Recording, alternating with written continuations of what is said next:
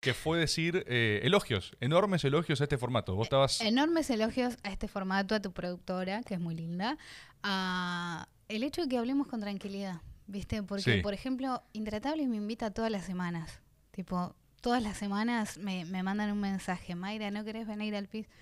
Y es como que a mí el tema de hablar con gritos, interrupciones, con batallando, medio como en defensa propia, me parece que no termina siendo nunca productivo. Nunca terminás de decir lo que pensás, nunca te relajás del todo. Y hasta me parece una torpeza periodística, porque para que la persona largue, en realidad hay que, viste, suavizarla un poquito. Eh, y el tema acá es que duran tanto, son tan tranquilas, tan amenas, que bueno, a mí en particular me gusta el formato, me gusta mucho, pero bueno, a otros capaz que no les gusta, querido. No sé. ¿Escuchaste Alejandro Fantino? ¿Escuchaste Pará, Fantino? Pará, pero pará, ¿Eh? pará, pará. Yo, eh, Pará, pará, pará. Yo a Fantino lo comparo con vos. ¿Lo comparás? Oh, A Fantino fue invitado a este formato, ¿eh? Para mí, Vamos para a, mí vamos a ventilar como un- esto. para mí sos como un Fantino, un poquito menos fantasma. Igual yo a Fantino lo quiero mucho. Eh, me parece un tipo recontra interesante reco- y, y que se hace, es como Susana Jiménez que le garpó siempre hacerse la boluda y para mí él se hace muy... No, Fan- Este, pero Fantino, Fantino para mí, Fantino ha perfeccionado eh, una técnica en el formato de entrevistas sí, formal Sí, sí. que es como mm, el equivalente a lo que propuso Bruce Lee con las artes marciales en su momento. Es, es agua, Fantino. Es un re- eh, de hecho, es un recipiente vacío, no es agua. Él es un recipiente sobre el cual el entrevistado se vuelca. Y él, él- él- Y siempre se maravilla con algo que dice el Sí, todo es entrevistado. y fascinante. esa generosidad de maravillarse con lo que dice el otro, a mí me parece que al otro lo hace sentir cómodo, lo hace sentir con ganas de mostrarse más. Eh, y me encanta él. De hecho, siempre le digo que no, pero siempre le digo que eh, me encantaría, que es mi sueño. pero Pero, bueno, con la la- tele tengo mis límites. Así es la justicia, ¿viste? Porque Fantino a nosotros nos dijo que no. Igual con la mejor, ¿eh? Yo hablé con No. Fantino, intercambié mensajes, Pero fue muy ya te va a emocionante. decir que sí. Yo creo que en algún momento va a venir. Sí. Yo creo, lo extendemos acá formalmente. Alejandro Fantino, si estás viendo esto, estás invitado al método. Te estamos esperando cuando vos quieras. Estamos acá con Mayra Arena. Eh, Mayra presentó ya de entrada a nuestro equipo de trabajo, a nuestra productora ejecutiva, la Sugus, y también tenemos a nuestro productor audiovisual, Tommy Cislian, quien controla el éter de nuestras redes, nuestra multired y todo lo que mostramos. Sí, te comento que a tu productora le pregunté si se llamaba Sus, igual que los caramelos, porque Sí. se presentó como Sus. Es que es su identidad. Entonces le digo, ¿te llamas Sus? Igual que los caramelos. Sí. Tipo, wow, o sea, es como increíble. Sí, sí, me, sí. oh, me- me rompió el corazón que no se llamaba Sus. Tipo, es, es, es su apodo y todo el mundo le dice así, pero yo estaba como tipo, te llamás Alfajor. Fulvito, o sea, te llamás lo, lo mejor de mi infancia, ¿viste? Era una cosa. Pero se puede tramitar, el DNI, su, ya a esta altura, la verdad que ya, al que mal ya estábamos. Sí, increíble. Increíble Eh, nombre. Y no, no solo quería eh, tirar del hilo que por supuesto vos propusiste que se elogiara este formato para arrancar, sino algo que me llamó mucha atención, que es notabas en la imagen de Joe Rogan Sí. eh, que en la remera, algo que yo nunca noté, ni me di cuenta que tenía puesto esto. Eh, esto, como saben, es eh, un homenaje. Este formato es un homenaje a Joe Rogan. Cada tanto hay alguien que siempre viene, ve estas, est- estas- estos ciclos y contesta, "Eh, esto es igual a Joe Rogan. Y nosotros decimos, sí, idiota. Sí, por a eso, mucha honra. por eso, claro, ponemos su imagen y la exhibimos acá para que la veas. Pero vos no Significa que lo estás homenajeando bien, Es porque si no, no te compararían, no Es te dirían que lo estás tomando. Es como Borges cuando hablaba de Macedonio, es lo imité hasta el más apasionado plagio. Sí, tiene una camiseta de Sí. Richard Pryor. no sé quién es y me empezaste a contar y me pareció increíble. Richard Pryor es un estandapero, si querés usar la palabra esa. No sé cómo, cómo es en castellano el equivalente a estandapero. Comedia Eh, de pie. Comedia de pie. Malísima. Bueno, un comediante de pie que mm, es negro, es norteamericano. Sí. eh, estadounidense y se hizo muy conocido por ser muy gracioso, muy gracioso en sus monólogos, muy agudo y además como que inventó hacer caras, interactuar con el público. Tiene una espontaneidad que realmente sus monólogos no eran, obviamente había hay un hilo conductor, pero no eran completamente preparados ni completamente nada, porque si había alguien del público que hacía algo, él interrumpía, era gracioso, era muy genial, muy ocurrente. Y de hecho tiraba cosas, por ejemplo, cuando había. Tiene un, un número en el que van a- como a un descanso, ¿viste? y después vuelve la gente. Y, y él dice, bueno, este es el, momento en el que los blancos se dan cuenta que los negros les agarran, les robaron los, lugares buenos. Y jode mucho con eso, con, con ser negro en Estados Unidos. Estoy hablando de un tipo que es hace cuatro décadas. O sea, y, y es el mentor, además, yo lo conozco a él por Dave Chappelle. Porque él es el mentor de Dave Chappelle. ¿En serio? O sea, Sí. de- yo Dave Chappelle sí lo conozco, lo consumo. eh, Lo, lo amamos a Dave Chappelle. espectacular o sea, Dave es una Chappelle. cosa genial tras otra. uno que se- volvió aparte. Volvió, se fue muchos años, pero aparte y volvió, y volvió con una entereza que es increíble, no pierde, porque hay gente que por ahí después de, de- de ciertos años por ahí como que pierde la frescura o se queda en el pasado y, y, bueno, los que se van volviendo conservadores, viste, que no, que no es necesariamente malo, pero pierden por ahí la genialidad que tenían. Chappelle no. Y cuando Chappelle habla de Pryor como su mentor y como su... Bueno, ahí me fui a buscarlo a Pryor y bueno, y me fui a buscar a otros que fui descubriendo también, viste, de ese palo, Luis C.K., eh, to- todos esos que para mí son, no sé, increíbles. Para mí el humor es lo único que tengo, te diría, es como eh, muy importante, muy importante. Necesito siempre una dosis de humor en, en todo. Lo, lo consumís, digamos. Lo o sea, consumo todo el tiempo. Vuelvo. eh, el último de Luis C.K. creo que es Sinceramente o Sincerosely. no, y- no me acordaba, tiene el mismo título que el libro de Cristina, el sí, último tiene el mismo eh, título que A mí el me libro de encanta. Salió varias veces acá. Creo que con Guille Aquino hablamos de Louis. eh, es, creo que es la única persona. Igual, qué sé yo. eh, yo soy muy fácil. Yo soy de risa fácil y aparte lloro fácil cuando Ajá. me río. Yo me río y me pongo a llorar automáticamente. claro. Y la gente dice, ¡ay, estás llorando de risa! Y, Sí, y sí. pasa estadísticamente eh, frecuente. Pero, viste que hay algo raro en. O por lo menos para mí, en la comedia de pie. Que es esto de que. mm, Es un tema. Uno a veces ve algo que es gracioso y dice, "Eh, esto es gracioso. Pero reír en soledad, ¿viste? O sea, estar solo. Largar la carcajada. Y estar estallado no es tan frecuente. En general, uno ríe con gente. La risa Sí, tiene sí, un fenó- sí. es un fenómeno social, la risa, ¿viste? También. Porque uno a veces ríe para otros, o ríe como para manifestar esa aprobación, o lo que recarajo sea, o no sé. Pero, viste que hay veces. Yo cuando veo cosas solo y son graciosas, lo hacemos. ah, No, pero con no, Luis él te hace cagar de yo risa. estaba Sí. en mi casa llorando de risa mirándolo y no me volvió a pasar con otro estandapero. ¿En serio? Llorar de risa en soledad solo con él. Solo con él. Solo con él. No, a mí hay varios. Eh, después, Chris Rock tuvo una época.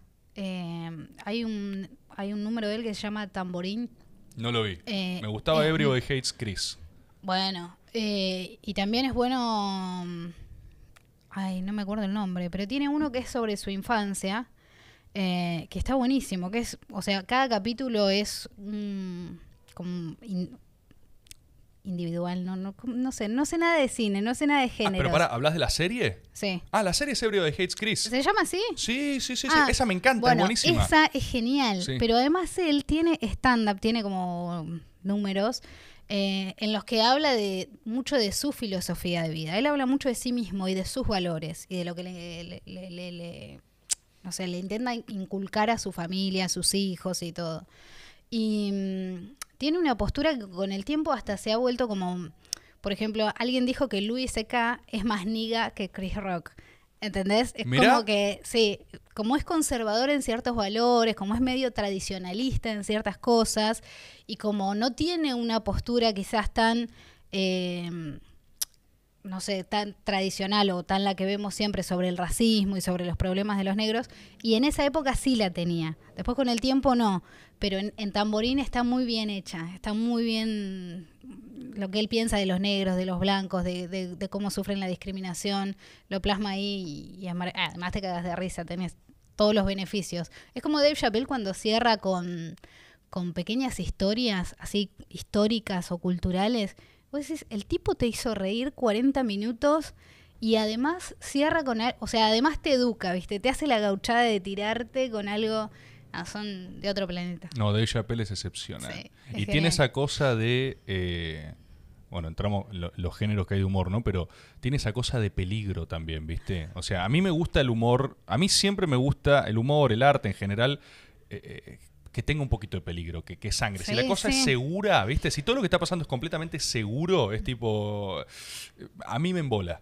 Eh, y Dave Chappelle vos- tiene esa cosa de peligro, tiene esa cosa de No, no, banquina. tiene esa una ese- cosa que vos decís, hasta si estás en público, no sabes si reírte muy fuerte de eso porque Eso, le estás eso. dando la bendición de lo que está diciendo y te estás Es- cagando de risa. Eso, eso. Tiene uno que dice, vamos a, no, no lo estamos diciendo nosotros, ¿no es cierto? Vas a Eh, citar a Dave Chappelle, vamos a- yo. Claro, sí. La gente que se ataja. Tiene uno en el que dice eh, que a él lo llaman porque no puede hacer chistes de gays, porque mejor que no haga chistes de eso, porque él no es gay, entonces que lo hagan los gays, los chistes de gays. Y él dice, bueno, pero de nigas me dejas hacer chistes todo el tiempo. Y niga, viste que es la traducción como denigrante de negro. Sí, O sea, es como decir negro de mierda. Es una palabra que no Entonces, pueden decir. Le dicen, eh, no puedo, no soy gay, está bien, pero tampoco soy un negro de mierda, o sea, tampoco soy un niga. Y se- o sea, remata con eso, ¿entendés? Entonces me dejas joder con esto porque vengo de acá y no con lo otro, pero en realidad no soy ninguna de las dos, guarda con eso. Y siempre tiene como esto, ¿no? Como que siempre está al filo del peligro, al filo de derrapar. Incluso muchas veces podés no pensar como él, pero lo dice de una manera tan graciosa que es imposible no amarlo. No, y, y es gracioso. Es gracioso. Es gracioso. Que es el requisito Cuando alguien es gracioso, eh, de hecho, a mí cuando alguien me bardea en las redes con gracia, le pongo me gusta. O le, o le contesto, eh, qué bien que estuviste. O sea, con el humor, yo me rindo ante el humor.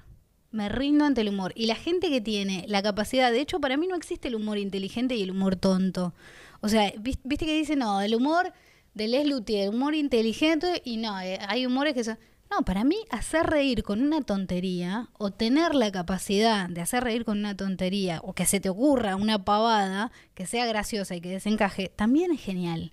Entonces, el humor es genial siempre. Así que el humor siempre me, me tiene ahí a sus pies y cuando me atacan, eh, si es con humor, estoy rendida. Ni, ni siquiera me puedo enojar. Bien, bien, bien. E- Este segmento ha sido sponsorado por Adrián Lackerman, por si no lo notaron. Eh, también Qué está tipo, firmado. es genial él también. Sí, sí, sí. Debería venir Adrián, ¿eh? Lo voy a decir también. O sea, hoy ya invitamos a Fantino y Adrián Lackerman, pero deberían venir ambos. Ah, Argentina- juntos, quizás. En Argentina hay stand-uperos muy graciosos. Para Sí. mí, Daddy Brieva fue una esta para mí está recontra infravalorado. Querés seguir invitando gente, porque. Sí, sí, invítalo también, porque primero porque lo amo y segundo porque es muy, muy eh, increíble cómo él narraba la cotidianeidad argentina. Él, viste, yo me crié sin cable, entonces cuando daban un especial de algo en Telefe o en Canal 13, era como nada, era como ir al cine, viste, o sea, era algo que no veías nunca. Y los especiales de Midachi, que a veces tenían un monólogo de él, donde él hablaba de Navidad, de la familia, de la cuñada, de ir al baile, era como, nada, era como, para mí tenía algo como místico. Pero bueno, tiene que ver con eso de que nunca tuve cable y de que todo lo que daba la televisión para mí era como la única evasión de la realidad, entonces amo a todos los de la tele de esa época, sin importar en, en lo que se hayan convertido, ni qué valores tengan, ni qué ideas tengan No, está claro. pero los amo. Eh, qué sé yo, yo jugaba a Susana Jiménez, eh, a decir tengo media Silvana, eh, poner la tele a la noche y, que estuviera Buenas noches América, Tinelli ahí, no sé, todo el todo videomatch completo.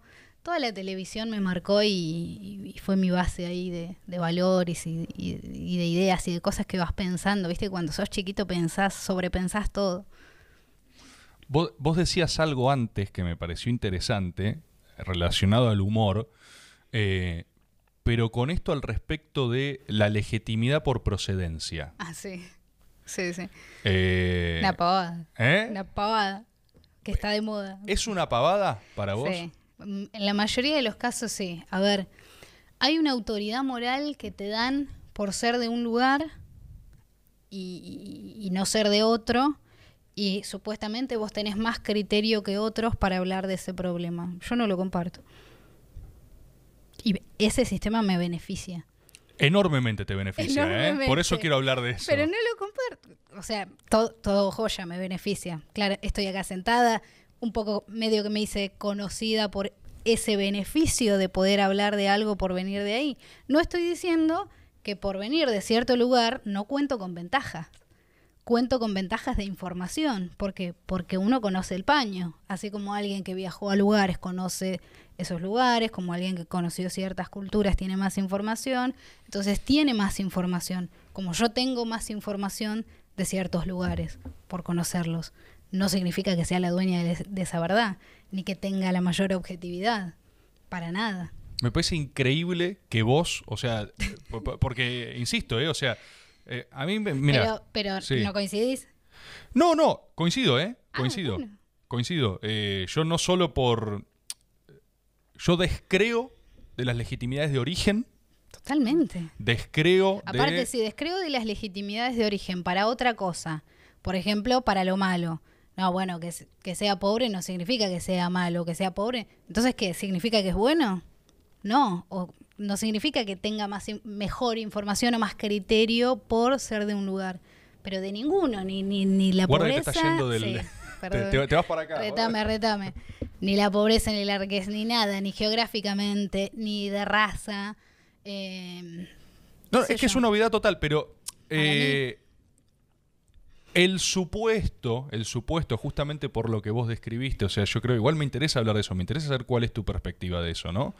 Eh, yo creo que con vos, esta, por supuesto, mi opinión, pasa algo muy interesante, que es que mm, yo siento que las, las veces que, que apareciste, Sí. digamos, eh, ¿estamos bien ahí? ¿O hay caos técnico? No, se nos cortó en un momento, pero fue menos, menos que el anterior. ¿Tenemos un corte? Tuvimos un corte en un momento. Bueno, la gente si lo está viendo en este momento sabe que hay un minuto excepcional, increíble, eh, donde Mayra hace una confesión que por supuesto no voy a reproducir y está perdido para siempre. ¿Estamos bien ahora? Bueno, te estaba diciendo, perdón. Eh, Gracias por salvar mi dignidad, mi integridad. no, por supuesto, de- desenchufamos el cable. Cuando vimos que iba para ese lado fue un Co- co- tirón como ahí. Forrest Gump cuando Sí. habla, cuando vino de Vietnam. Está claro, no, no. Pero estábamos hablando eh, de esto de la legitimidad de origen, ¿no? Eh, y su componente tremendamente falaz, ¿no? Falso. No O sea, lo compartimos. No lo compartimos. No creemos que alguien por venir de un lugar sea objetivo sobre ese lugar. No necesariamente. Puede serlo o no. Perfecto, perfecto. Estoy completamente de acuerdo. Voy ahora sí a una cuestión completamente efectista, no de origen. Yo veo, y lo Bien. corroboro una y otra vez, que con vos pasa algo que es que, eh, no sé, sin tener eh, vos misma, un, no sé, no, no, no es ni que estás en la tele, ni que es una cosa tipo... eh, Aparte estoy en Facebook, que es la red social como más Bueno, pero, quiero, no, quiero hablar, quiero hablar de eso. Quiero hablar de la cachucidad de Facebook. Quiero hablar específicamente de eso. Sin tener lo que uno podría decir como un lugar, ¿viste? No, ¿dónde está su voz? No, su voz es- sale por acá, sale por allá. Pasa algo de que las veces que has aparecido se arma un bardo excepcional. Y eso, eso a mí me causa fascinación y admiración, independientemente de su procedencia, carácter o incluso ideología, ¿viste? Porque a mí me pasa que Sí, sí. que cuando alguien tiene la capacidad de hacer enojar a tanta gente al mismo tiempo, eh, digo, a mí, a mí lo que me surge el corazón es, bueno, acá hay algo, o sea, ¿qué, qué pasa con eso? Eh, quiero preguntarte no solo qué te pasa a vos con eso, eh, sino también si cuando arrancó vos sentiste algo especial. Y si sentiste algo al respecto de esto de esta procedencia de origen. Yo creo que a vos muchas veces he leído muchas críticas a vos, muchas críticas, porque, vamos, por supuesto, contextualizar no hace falta, como si faltase contexto, ¿no? Pero hace unos días sacaste una nota, eh, se pudrió todo. Pero pasó antes también cuando habías hecho lo del video, de la charla TED, que creo que le tenés bronca a esa charla TED ahora, o te da, es como No, tipo, no, basta, no. basta. Con... No, no. Sí. Soy anti-charlas TED. Pero hiciste una charla TED. Y bueno, hermano, era joven. necesitaba un micrófono. ¿Cómo fue eso? Contame. ¿Sos, sos anti-charlas TED? Ah, profundamente. ¿Odias las charlas TED? Pero me decís charla TED y es como que. Ah, ¿Qué es una charla TED para sé que voy a ser conocida toda mi vida por es- ese es mi karma. Tipo, ahí tengo un gran karma. Ah, hay, hay algunas muy interesantes, ¿eh? Hay algunas de psiquiatras, de científicos, que son geniales. Pero hay cada chantapufi. O sea, es, es un lugar muy diverso. Entonces hay de todo. Y hay, y hay algunas que son como, nada, la onda ONGística, ¿viste? De aprender. Claro. Aprendés este método y con esto sacás el mundo adelante. Con esto cambiás el mundo. Así de fácil es la vida. Nada, nada, no. No, no banco las charlas TED. Bueno, Pero perdón. bueno, di una. Posterguemos lo otro. Posterguemos todo lo otro que te dije recién. Si vos odias las charlas TED, Sí, ¿cómo fue esa... Che, ¿estás para dar una charla TED? ya. Ayer, vamos, ¿dónde? ¿Cómo fue eso? ¿Quién te ofrece dar una charla TED? Porque es así, yo que siempre escribí en Facebook, o sea, yo tengo la misma cuenta de Facebook que me hice cuando era pibita, en que todos nos hacíamos una cuenta de Facebook. Nunca la convertí a página que Facebook me pide, porque viste que Facebook, si tenés mucho movimiento, enseguida te pone más hace- reglamentos. hacete sí. página, sí. Nunca. Es mi Facebook común. Si vas para atrás, tipo, encontrás, eh, no sé, cosas más cotidianas, cosas de que publicabas en Facebook 2010. Y mm, empecé escribiendo, ¿viste? Nada, escribí dos años con cero seguidores, tipo cero.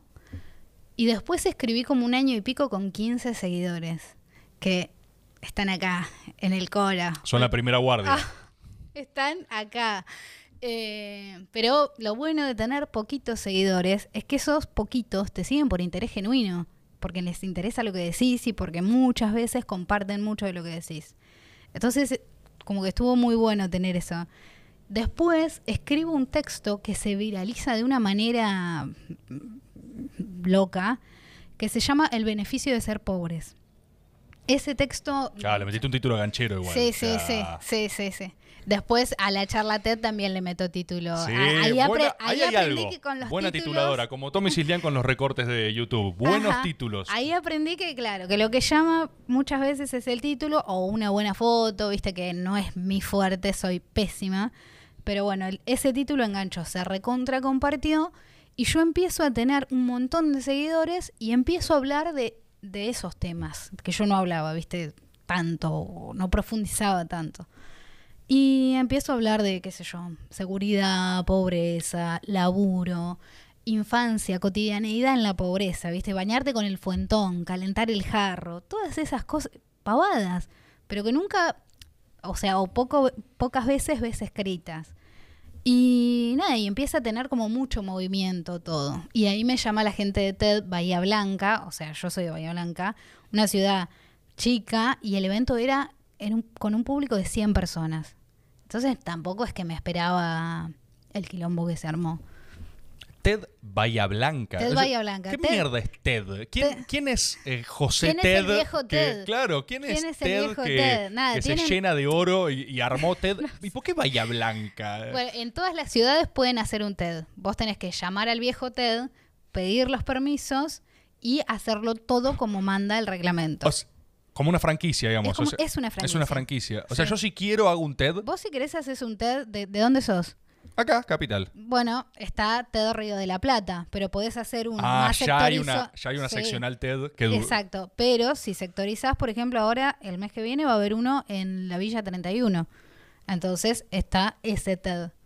Y todo lo maneja eh, Carlos TED. El viejo TED, eh, él pone el reglamento y te hacen leer un manual antes de la charla TED. ¿En serio? Sí, lo tenés que como tener ahí bien calado y la charla tiene que ser una charla TED. No es una charla cualquiera, es una TED. De hecho, si vos mirás las charlas TED, todas tienen el mismo formato.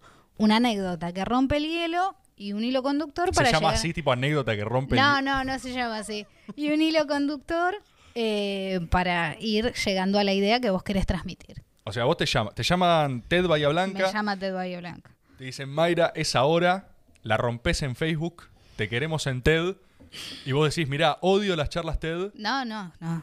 No soy descortés. No, no le dije nada. Agarrás y decís, perfecto, Sí, claro, es un honor. recontra estoy. Y ahí te armaste tu TED. Y ahí eh, la empiezo a escribir.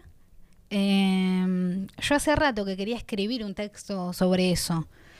Eh, pero no lo, no lo terminaba de, de descular. ¿Viste? Cuando tenés por ahí un par de ideas en la cabeza que, Sí, sí, sí. que no, no podés armar. Pero eh, eran varias las cosas que se venían diciendo, porque bueno, con el kirchnerismo surgió mucho el odio a los pobres. Siempre que a los pobres les empieza a ir mejor, empieza a haber más odio que nunca a los pobres. Con, con los pobres la gente es buena cuando están ahí sumidos en la pobreza, pero después cuando empiezan a, a tener un poder adquisitivo o a tener la mirada de los gobiernos, es como que hay reacciones de todo tipo. Entonces yo venía escuchando, bueno, la de la zapatilla, la de los hijos, un montón de cosas que se dicen que no son prejuicios, que no son falsas, pero que se dicen desde el odio. Entonces, a mí me parecía necesario ir para atrás y pensar por qué pasan esas cosas que son incomprensibles para el que está fuera de eso. Y ahí la escribo. Y se pudre todo cuando salís. Y se armó una... Fue una tuve... A ver, en Argentina creo que más importante que hacer algo bien hecho, que para mí es lo más importante, pero esto, nuestro país es difícil, es el timing. O sea, hacerlo en un momento donde justo no pasó nada, porque a ver, vos haces algo que es interesante, ¿no? Pero un diputado le chupa una teta a la mujer en cámara y Sergio Massa lo echa y o sea, y ya está, eh, puede estar muy bien Caos. hecho lo que hiciste vos, pero un diputado chupando una teta es mucho más emocionante. Entonces, justo tuve la suerte de que esa semana no había pasado absolutamente nada, o sea, no pasó nada así que fuera importante. Entonces se empieza a compartir, no sé quién fue el primer famoso que, o alguien así como conocido, creo, o, lo más atrás que llegué yo fue Julián Serrano, eh, que, lo, que la comparte. Y bueno, los famosos tienen ese poder de difusión, digamos, y nada, fue, pero fue una locura, o sea, millones. Mm, Robo, robo a mano armada. Porque no era para tanto. Pero, pero los villeros somos así, tarde o temprano. Llegan, claro. Estaba- bueno, tarde o temprano terminamos robando. y no hubo algo de esa. Para bien o para mal, ¿viste? En contra a favor de eso te quería preguntar antes, volviendo a lo de la legitimidad de origen, entre comillas. ¿No hubo algo tanto entre a, a favor y en contra, ¿viste? Porque quien te, quienes te defienden fervientemente es una cosa de como. Mira lo que dice es verdad, es verdad dado su condición No, de e- eso me molesta mucho. te molesta eso. Sí. Si es verdad, es porque coincidís conmigo en mis argumentos. Y de hecho, a mí, yo no bloqueo. Hay algo que la gente siempre me dice: ¿Cómo no bloqueas a los que te dicen esto, a los que te dicen lo otro? Que me critiquen es un gran elogio. Porque no criticarme porque vengo de la pobreza o porque vengo de acá es una forma de desprecio eh, o de subestimación que la verdad que me, pare- Es, me eh, insulta. Completamente condescendiente. Me, me es como... insulta más esa condescendencia. Entonces, que me critiques con, con fuerza, o, o prefiero que sea con respeto, obviamente. Eh, si, me lo haces, me estás poniendo a tu altura, estás debatiendo conmigo a la par. Y eso me parece más respetuoso que darme la razón porque vengo de un lugar. Entonces, mi, mi origen, digamos, es como que sí, obviamente me hice conocida contando todo eso y no, no- lo llevo con profundo orgullo. Ahora, yo siempre que presento una opinión, presento argumentos. Digamos, mi charla de los posteos que yo hago, siempre pongo mis argumentos, que pueden ser erróneos o pueden ser eh, acertados o pueden ser un poco de los dos, pero debatime siempre los argumentos. No, no, no me des ni legitimidad porque vengo de donde vengo, ni, ni, ni me condenes porque vengo de donde vengo. No creo en ninguna de las dos. Y también incluso, o sea, ni hablar esta posición eh, de padrinazgo condescendiente con, eh, viste, como tipo, uff, y, ay, y pobre, Pobrecito. bueno, claro, no, Ah. es lógico que diga esas cosas porque No, no, pero ya, ya no me la tienen, ¿eh? Ya no me la tienen. Así que estoy muy contenta. ya ahora pasaste a bronca frontal, ¿no? O Sí, sea, como sí, no, ahora ya. Bueno, pero la otra, la, la otra, la contracara de eso que también la vi mucho estos días, ¿no? Que tiene que ver con, quizás incluso me parece que las podés haber claramente echado por tierra con lo primero que dijiste, que es descreer de la legitimidad de origen, pero hay mucha gente que te habla del reverso, eso, la, la utilización de la pobreza, la utilización del lugar de origen de donde venís, una cosa de... em, una, una pobreza que le sirva a Infobae. Ajá. Mira, no, yo creo que una pobreza que le sirve a Infobae. Sí. Mira vos. Una pobreza. Esto no es lo que yo pienso, ¿eh? Esto, esto es algo que voy a construir un argumento. Dale. Voy a construir un argumento. Esto es lo que Infobae, esto es lo que Haddad, esto es lo que, vamos a demonizar lo más posible, lo que a los poderes concentrados de la Sí. Argentina Sí. Les El, sirve. el turco Haddad se va a poner contento que vos digas que es el poder concentrado. la Le sirve el turco de lo más grande. Yo acá. La- Lo a- admiro si quiere- profundamente. Ad- Adadista. El día que quiera venir. admiro- acá ad- tiene gente invitada. Es como. es un- hay, que, hay que recortar. Hagamos recortes O de esta te- y mandemos Tenés que laburar más seguido. Pero ¿Eh? el turco Haddad, yo admiro a cualquier tipo al que llamen turco. Esos tipos que tienen habilidad para hacer negocios. No, es fascinante. Habilidad para hacer O sea, en mi próxima vida yo quiero reencarnar en un turco de esos. Ay, te ¿Entendés? suma 20 puntos de mística de como- base. es, es eso. como. es- son tipos siempre me- medio claroscuros, ¿viste? Porque siempre tienen Sí, como. Es vidrioso el turco. Sí, Nunca es. es, ¿no? es como, como un río, ¿viste? Pero habilidad para hacer negocios, para abrir empresas, para generar todo, todo. Se inventan de la nada y un día se convierten en, viste, jeques o emperadores de ciertos... Y es una cosa impresionante. Sí, sí, sí, Soy- califas. Soy, muy respetuosa. Y el Turco a mí me parece muy interesante. Ha dado unas notas que lo he leído y es realmente un tipo con una cabeza que te das cuenta por qué también tiene esas habilidades y por qué va descubriendo cosas. Lo admiro quizás también porque yo no tengo habilidad para hacer guita. Y- No, eh, pero eh, cualquier persona eh, que en el mercado internacional que se mete a competir en dos años es top 3. O sea, eso también es edad, ¿eh? No es acá en Argentina. Es tipo, che, quiero entrar a México. Gané. ¿Cómo? No, es, O tiene sea, una, Quiero entrar a Brasil. ve Gané. algo que ve algo que, que los demás no ven. No, está loco. Tiene una capacidad para ver que, que- es impresionante. Bueno, Pero me podemos estaba- cerrar pero- ese segmento y gracias, Adad. Este- Gracias por el... No, eh, esto, esto, hace... Porque lo leí mucho también, ¿eh? Lo leí Sí, mucho. Yo estos días, viste, lo estuve observando. Y esta cosa de... No, leí en eh, estas opiniones Pero en aparte general. Infobae tiene, tiene cosas que te hace darte cuenta que es un medio curioso. Porque, por ejemplo, por ahí te dicen la historia del judío que se tuvo que esconder en la Alemania nazi, y eso es lo más leído del día. O por ahí hay una noticia que es la historia de la pianista que, y eso es lo más leído. Entonces, te muestra que un diario no solamente es la información y el clickbait y todo, sino que la gente tiene ganas de, de leer historias. Al contrario de lo que se dice o de lo que se hace en muchos medios, donde lo que se busca es la, la instantaneidad absoluta, ¿viste? El clic, él, mirá lo que le dijo, él le llenó la cara de dedos, él y todo para, para hacer clic rápido y contar una noticia que no es noticia en realidad.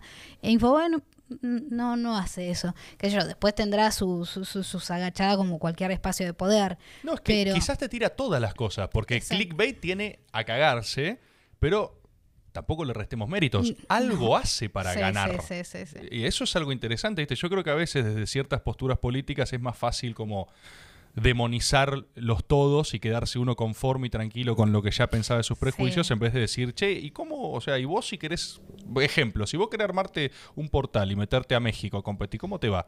¿Viste? Eh, Sí, también es un alivio siempre creerse a uno del lado de los buenos y todos los demás Oh, son eso- malos. Bueno, pero pará, y- pará. Ay, porque hay, quiero hablar de demasiadas cosas. Eh, eh, entonces, la- esa, ah, vamos a agarrarla de la moralidad, lo voy a dejar acá. Representado en este amigable pingüinito, eh, así lo voy a recordar, eh, con estas reglas meméticas eh, arbitrarias. Eh, te quería preguntar antes al respecto de esto, el argumento de la pobreza útil. El argumento de esto es, te lo formulo así, a ver qué me decís. Esto es lo que a la derecha le conviene que piensen los pobres. ¿Quién sabe lo que a la derecha, quién sabe lo que le conviene a los pobres, digamos? Obviamente salir de la pobreza.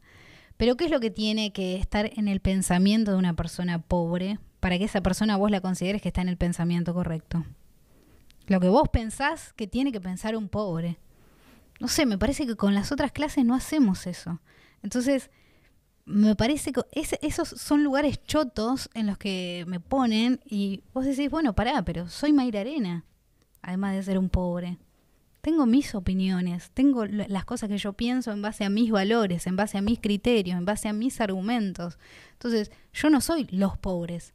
Ningún pobre es los pobres, porque los pobres tienen individualidad, como cualquier clase social. Entonces, debe haber, y, el- y, los, y hay, pensamientos que se adaptan fácilmente al poder real o al esquema de poder, que no, eh, que no cuestionan, por lo menos, el sistema. Yo estoy segura y tranquilísima de que no es lo que yo hago. Digamos, nada me molesta más que que haya pobreza en mi país, un país al que le sobra y al que directamente no me entra en la cabeza que tenga pobreza y los índices de pobreza que tienen. Me preocupa la pobreza, me preocupa que la erradiquemos, me obsesiona como tema, como investigación, eh, la pobreza del norte argentino, la pobreza del sur argentino, la pobreza de los conurbanos, la pobreza urbana, la pobreza rural, la pobreza estructural, la económica, todo lo que sea falta de, de bienes materiales me obsesiona y me parece que hay que terminar con eso. Entonces me dedico a pensar, cuando tengo tiempo para hacerlo, ¿Qué es lo que pasa? Ir un poquito más atrás. ¿Por qué las personas actúan como actúan? ¿Por qué toman las decisiones que toman? Bueno, fíjate que en los barrios pobres no gana nadie con el 100%. Entonces no hay un pensamiento pobre o de pobre. No, hay votos a estos sectores, hay votos al otro. Surgen desencantos como en todos los otros barrios. Entonces me parece que no, no hay una pobreza o un pensamiento de tipo de pobreza. Eh, la individualidad está igual que en cualquier otro lugar. Y cuando te atacan te dicen también, vamos a ponerlo no en lo que no en lo que piensan los pobres. Esto favorece a las agendas que los hacen permanecer pero, pero a mí me gustaría que me digan cuál de las cosas que yo digo es la que favorece al poder. ¿Cuál de las cosas que yo digo? Porque está de moda tirar cosas en abstracto, ¿viste? o tirar cosas... Eh, bueno, dijiste esto, que además muchas veces no lo dije, se cambia lo que yo dije, pero además esto sirve, bueno, ¿por qué? Digamos, a mí me gusta profundizar, me gusta que me digas por qué, qué cosa que yo dije le queda tan cómoda al poder real. Entonces, ¿y quién es el poder real en este momento en la Argentina? Bueno, ¿qué cosa? ¿Cuáles de esas cosas te parece? A mí me obsesiona erradicar la pobreza de mi país. Creo que la pobreza está en estas condiciones.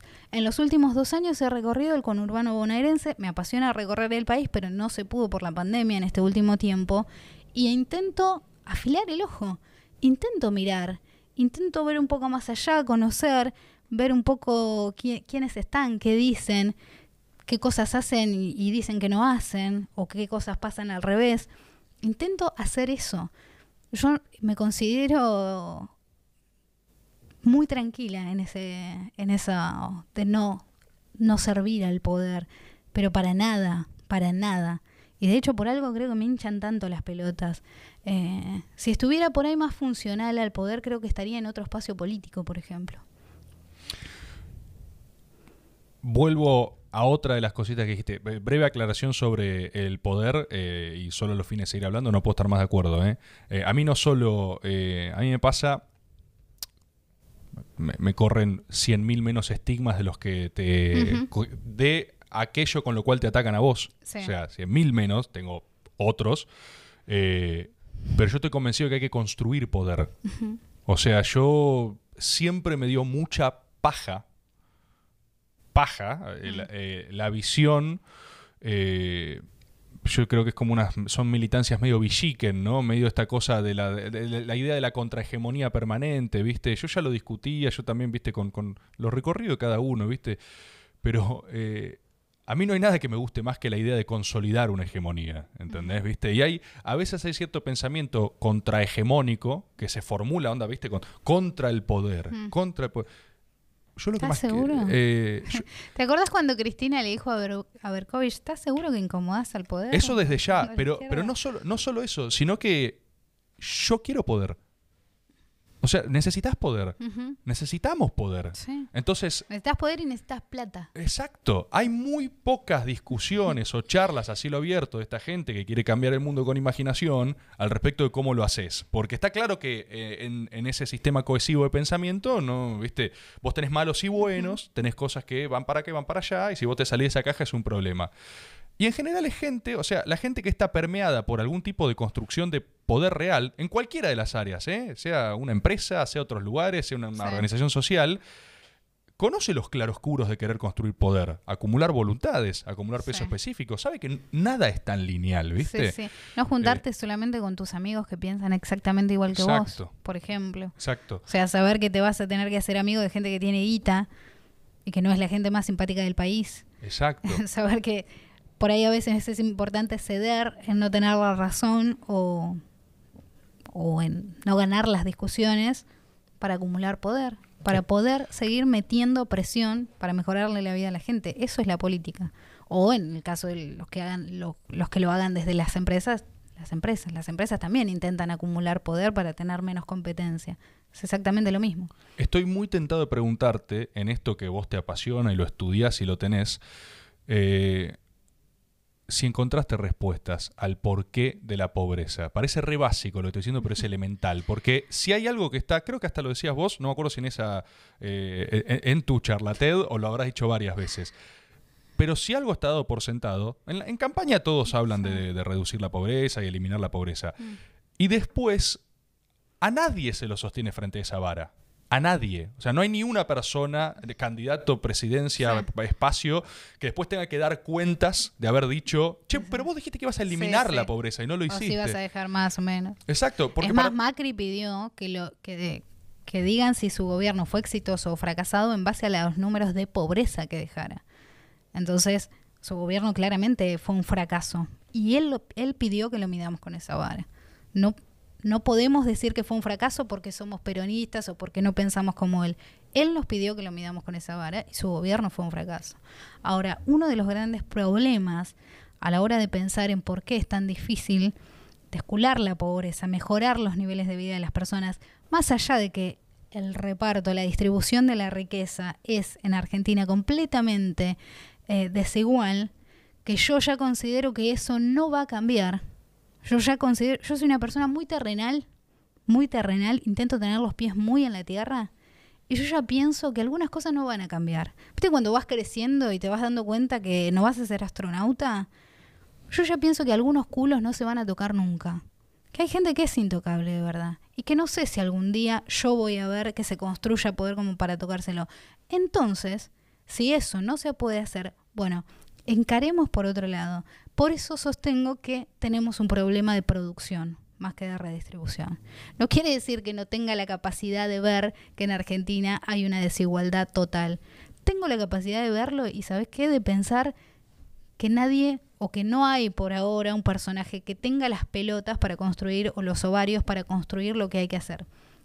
Por otro lado, tenés cada vez más pobreza, o sea, cada vez gente más pobre en más sentidos, cada vez más, eh, cada vez hay que tener más plata para todo. Porque antes, por ejemplo, podías no tener un mango, pero capaz que tenías un árbol con frutales o tenías eh, una manera de acceder a la comida. Ahora todo se ha encarecido. El nivel de vida es caro, vivir es caro. Entonces, arrancás en negativo ya de por sí. Pero hay otro problema y es el identitario. Cuando vos tenés gente que tiene un determinado problema, por lo general no puede evitar sentirse eh, representada en los que sufren ese problema. ¿Entendés? Cuando, por ejemplo, se luchó por el matrimonio gay, quienes querían tener la posibilidad de casarse y quienes apoyaron esa lucha lo hicieron para que más personas se pudieran casar y pasar la vida al lado de la persona que aman con los derechos de la ley. Bueno, está perfecto. ¿Por qué? Porque se identificaban con eso. Ahora, vos vas a un barrio ultra pobre, el más pobre que se te ocurra, y preguntas, ¿cuál es el barrio más pobre que conocen? Y nunca, pero nunca te van a decir este. Siempre te van a señalar otro. Nadie te dice, hay un tema con asumirse pobre. Y cuando se habla de la pobreza, es más probable que vote alguien que está pensando en la pobreza, aunque no sea pobre, que alguien que se identifica con el hecho de, sí, me está hablando a mí.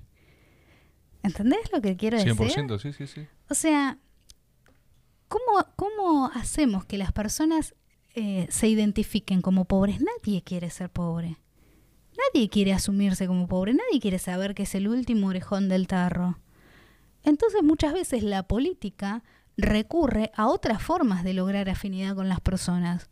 Entonces, a otras formas de conquistarlas, carismáticamente, ideológicamente, con, promesas, pero nunca para hablarle a los pobres, porque pues si vos le hablás directamente a los pobres, nadie se va a poner el saco, o muy pocos se van a poner el saco. ¿Entendés? Es un saco que no le quiere, nadie quiere que le quepa. Todo se prefiere, uno prefiere sentirse laburante. O te dicen clase media. Y, o sea, no, te falta un montón para ser clase media. Entonces hay que tener casa propia para ser clase media, hay que tener un poquito de ahorros para ser clase media. No. Entonces, hay un montón de gente que se autopercibe de otra clase social, de otra identidad social. Y es muy difícil autopercibirse pobre. Entonces, ¿cómo hacemos que esa gente quiera luchar por su propia pobreza si ni siquiera se autopercibe pobre? No tengo idea.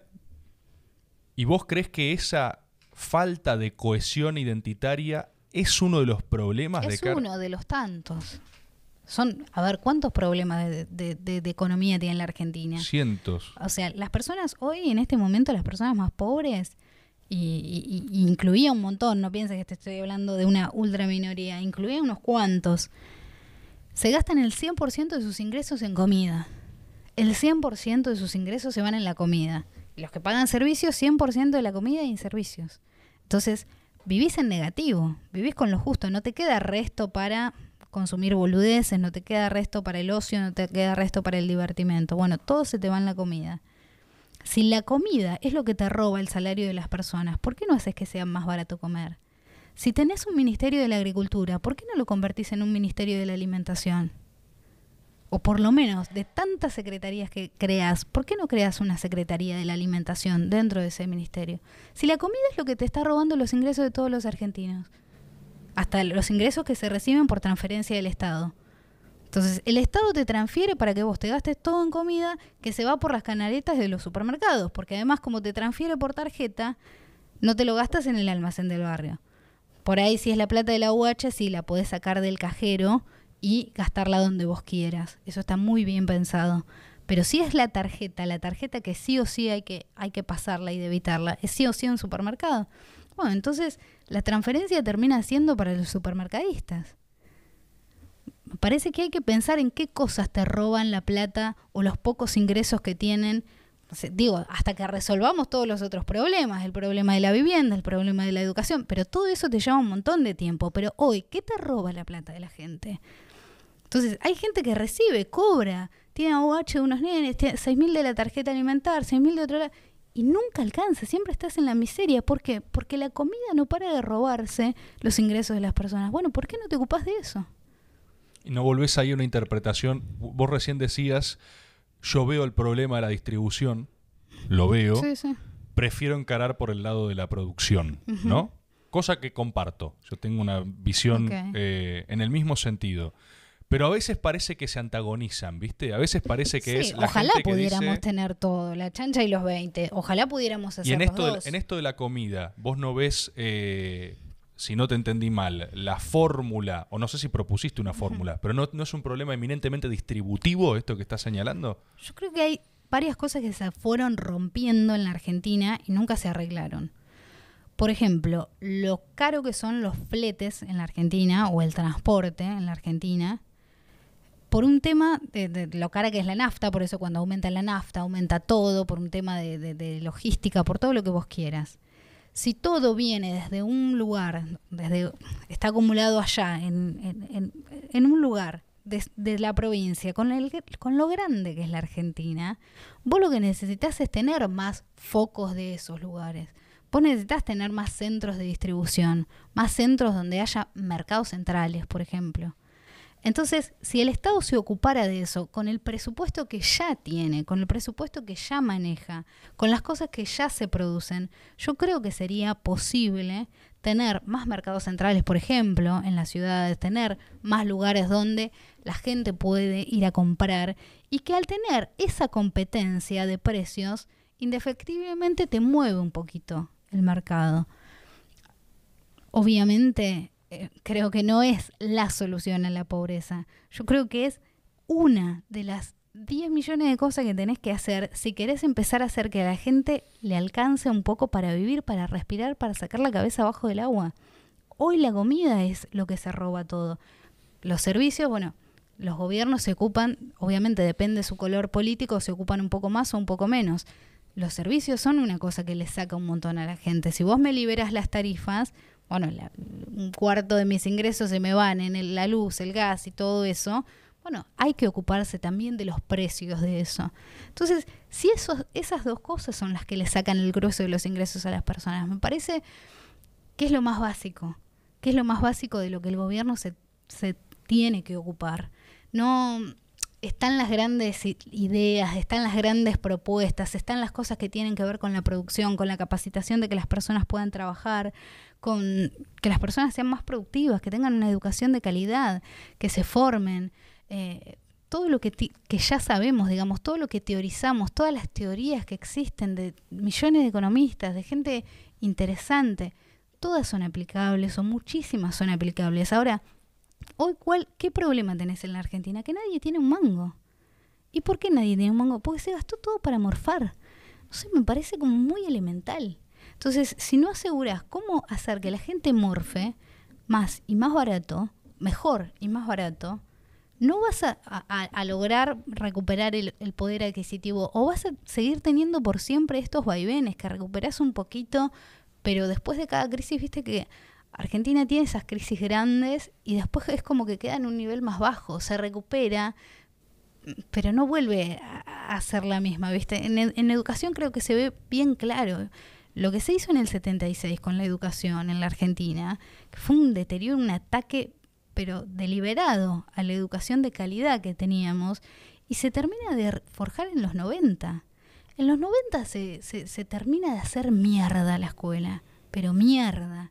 Y se recuperó un poco, se intentó recuperar, pero nunca se volvió, siempre se salió con niveles más bajos de los que estaban. Entonces tenés un deterioro claro y constante. Con el poder adquisitivo en los últimos años pasa lo mismo, con un montón de cosas, con los niveles de empleo, que eso es algo mundial, digamos, hay una tendencia a que se termine el empleo.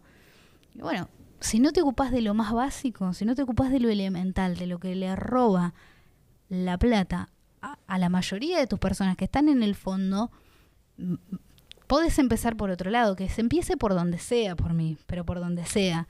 Pero para mí es uno de los comienzos. Vos eh, siempre, o sea, te- reconozco tantas cosas las que decís, vos, vos militás, ¿no? Sí, sí. ¿En dónde militas vos? en la Perón Vive.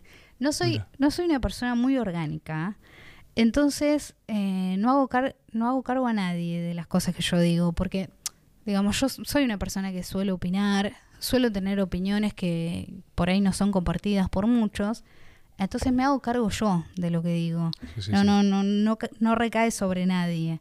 Así que ¿Y cómo, cómo arrancaste a militar? a los 17 años eh, me acerqué al peronismo en mi ciudad. Yo tenía un merendero a los 17 en un barrio de Bahía Blanca que se le dicen el barrio gris. Es más o menos calle Saavedra en 1400. Y mm, yo estaba yendo, viste que los que dejamos la escuela de pibes, yo la dejé a los 13 y después retomé a los 20. Pero en el medio, cuando uno deja los estudios, en el medio tuve mil intentos de terminar la escuela y dejaba, empezaba y dejaba. Y aparte ya tenía a mi, a mi nene, o sea, ya como que tenía una vida de, de adulta, entonces me era muy difícil retomar. En uno de esos intentos fracasados, eh, empiezo a, intentar terminar la escuela ahí, en esa dirección. Y empiezo a pispear el barrio. Y me doy cuenta de que era un barrio que no era tan, tan pobre, pero que había una pobreza como, mm, nada, chicos que faltaban a la escuela cuando querían, padres que trabajaban mil horas, el barrio de laburante pobre, ¿viste? Que, que no puede estar en todo. Entonces, padres que se iban a la mañana y volvían a la noche, entonces los nenes estaban todo el día en la calle. Y yo dije, acá con algo que, se ocupe más o menos de los niños, por ahí podés, viste que a los 17 años vos te pensás que podés arreglar los problemas así con, con una sola cosa. Entonces a- hablé con las directoras de ese lugar y les pregunté si podíamos dar la leche ahí a los niños. Entonces conseguimos tazas, conseguimos todo, me apoyaron, yo laburaba cuidando un abuelo, que fue muy importante en mi vida, y le cuento, quiero poner un merendero. Y bueno, me ayuda, me, me da plata para que compre, pongo el merendero. Y bueno, lo, tengo varios, eh, varios meses, y en un momento se acerca la política de ese lugar, se acerca el peronismo. Y ahí tengo ese como ese contacto con, con el peronismo y ahí como que se, se politiza la cosa, que después no me fue bien, pero ahí arranca como una mirada más política. Me interesaron las dos cosas, que no te fue bien y me interesó la figura del eh, enigmático anciano sabio. Ay, sí, Que pero si te en- hablo de él te morís. En Es- todo relato de héroe está la Ah, figura que te, que te orienta. supuesto. De hecho, debería y- estar encapuchado. Y todos queremos ser ese viejo, aparte, ¿viste? El, el- el viejo, ¿viste? Que todos se dan vuelta y él está ahí tranquilo porque ya ha lidiado con todas estas crisis. Yo entré a los 16 a laburar con él y mm, mentí diciendo que tenía 19, obviamente, porque si tenía con 16 no te da laburo nadie. Y dije que tenía 19. Y mm, dije que tenía el secundario, mentira, no tenía ni la primaria. Y que tenía conocimientos de, de enfermería auxiliar. Mentira. pero mentira, Mentiras absoluta. con un gran nivel de especificidad. Sí, sí, sí, porque era lo que él necesitaba. Alguien adulto con el secundario y con conocimiento de enfermería. Yo dije, sí, tengo todo Exacto, eso. sí, Soy eso- lo que buscas. Es, es mi expertise. Entonces, nada, cuando le tenía que tomar la presión, por ejemplo, yo no tenía la más reputa idea. Entonces, ¿qué hacía? Hacía todo el acting, le enrollaba el coso. Me me- estás jodiendo. No, Lo no, estabas no. matando. el chaval Ahora- está diciendo, "Eh, me siento bárbaro, la verdad. No, no, pará, porque ¿qué hacía yo? Él me decía, siento que tengo un poquito de presión, tómamela. Yo, viste, nada, agarraba el coso, es muy límite el plan con el viejo. necesitaba sobrevivir, no me juzgues. Entonces yo qué hacía, agarraba el coso, Oh, se lo joya. No, no, no, nunca, no. ah, ah, está ¿Qué más o hacía? menos. A ver. La enrollaba, inflaba esa cosa que hay que inflar, Sí. yo no sabía cuál era el sentido de inflarla, ver que se mueve la aguja, ponerme el estetoscopio, escuchar, no sé qué había que escuchar, porque para mí se escuchaba siempre un latido, cuál era el sentido. Entonces me lo sacaba y le decía así, tenés un poquito de presión, pero no te voy a decir cuánto, así no te pones peor. Y eso era la manera que yo tuve de nada, de enfrentar mi Y, ignorancia. en a- un y así tiró, así tiró. Y así fue. Así sobreviví un año y medio. Sobrevivimos los dos. Él también, bueno, eh, ojo. Sobrevivimos los dos. Ojo, No, tan, tan mal no estaba. ¿Qué pasó en ese laburo? Uno de sus hijos era paramédico. Y una vez yo le dije que sí, que tenía presión. Vino el hijo. Y resulta Pero para, un día te la jugaste, dijiste, estás mal, ¿eh? Hoy porque él se sentía muy mal. Y yo le tenía que. Yo no podía contradecir, yo no tenía el, conocimiento el alguno. diagnóstico era siempre en base a lo que te Y decía. sí, es tipo, che, estoy, para- estoy Pero- en el horno. Pero, sí, sí. pero decime si no era peor si yo le decía otra cosa. Escúchame. no, no, no, era más- acompañabas. Era tipo, a- acompañaba. no, hoy está complicada la cosa. Exactamente. Entonces vino y le tomó la presión y no, tenía una cosa 9, 6, una cosa que es muy bajita. Y me dijo, vení, viste, un tipo gaucho.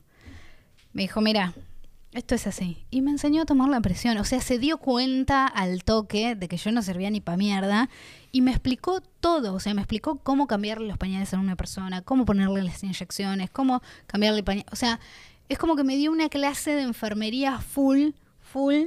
Y ahí me empecé a ocupar como con mucha más profesionalidad de él.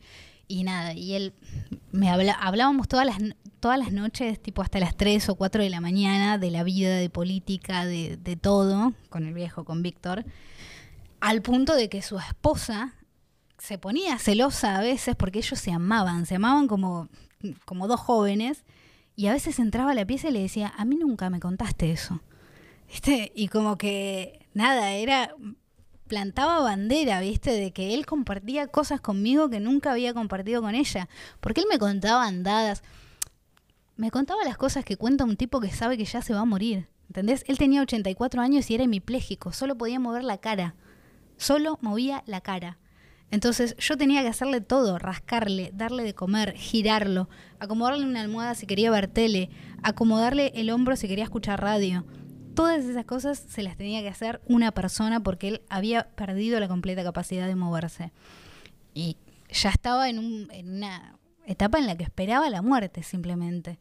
Entonces teníamos conversaciones muy interesantes. De hecho, él, no sé, para mí lo poco que me pude desenvolver en los laburos y en la vida, porque por ejemplo una noche tuvimos una charla eh, en la que él me preguntó si me gustaba cómo cocinaba la mujer, ¿viste? Yo le digo, sí, cocina una barbaridad. Y me dice, es, es buena esposa, es buen, viste lo que es, viste. Siempre hablaba con orgullo de ella. Y le digo, sí, es buena patrona también. Y me dice, ¿por qué? Le digo, ¿cómo? ¿Por qué? Me cocina, me trata bien. Me dice, no, pero eso no lo hace, no la hace buena patrona, chiquita.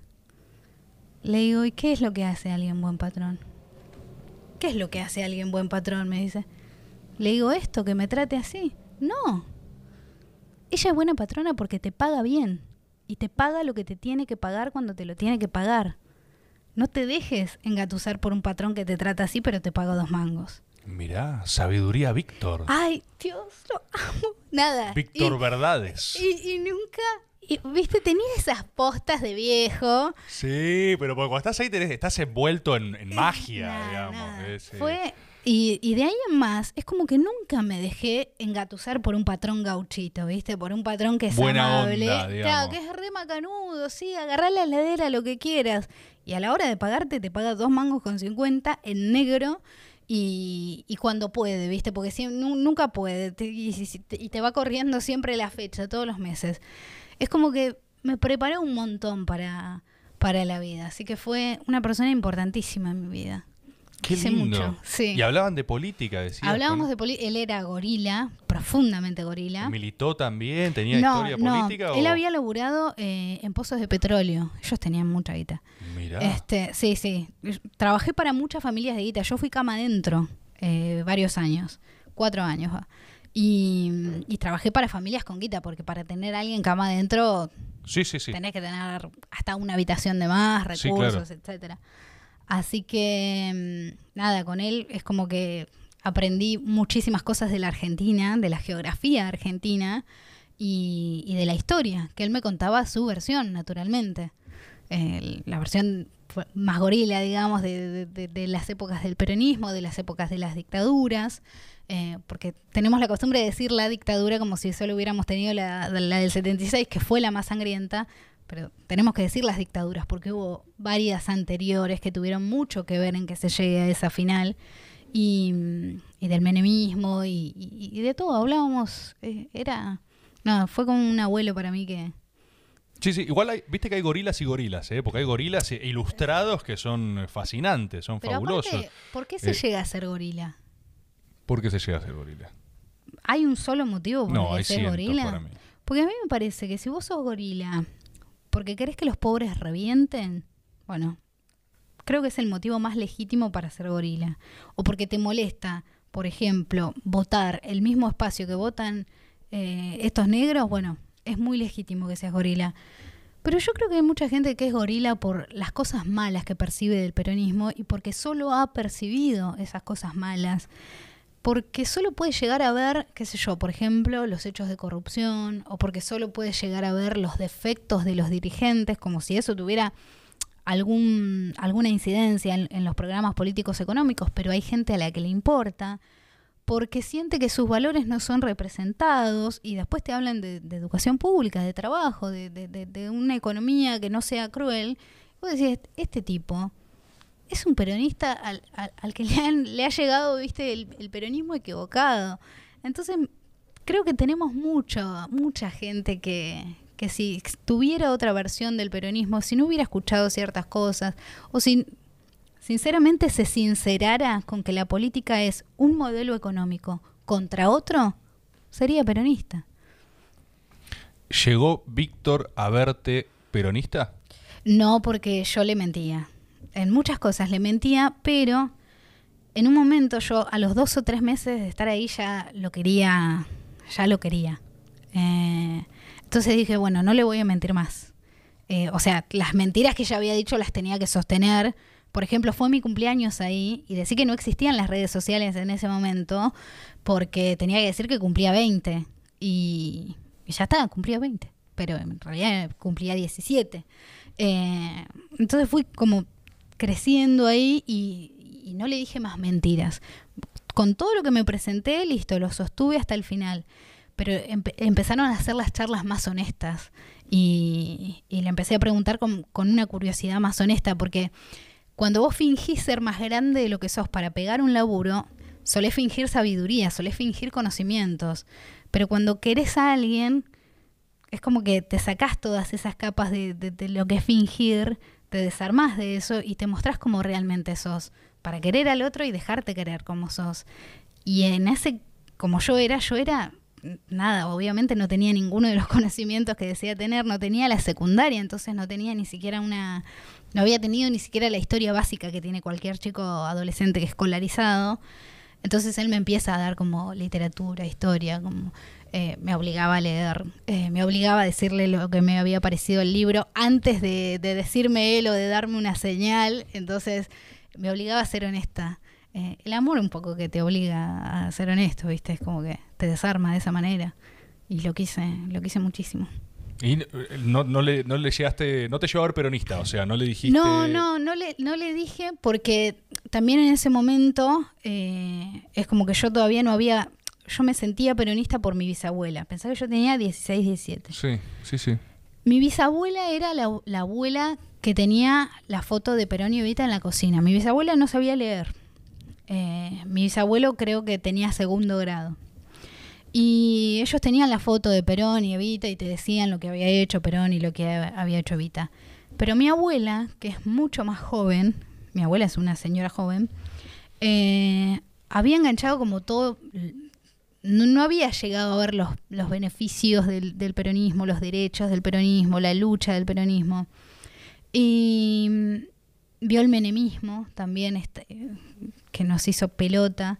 Eh, entonces es como que tenía esa percepción de que la política era algo malo. Y la política era algo malo. Y bueno, eh, mi abuela cortó eso. Mi mamá mm, directamente es como que no llegó a tener una identidad en ese sentido, en ningún sentido. Entonces obviamente los bisabuelos se mueren primero. Mi abuela y mi mamá siempre las tuve y eran como apolíticas.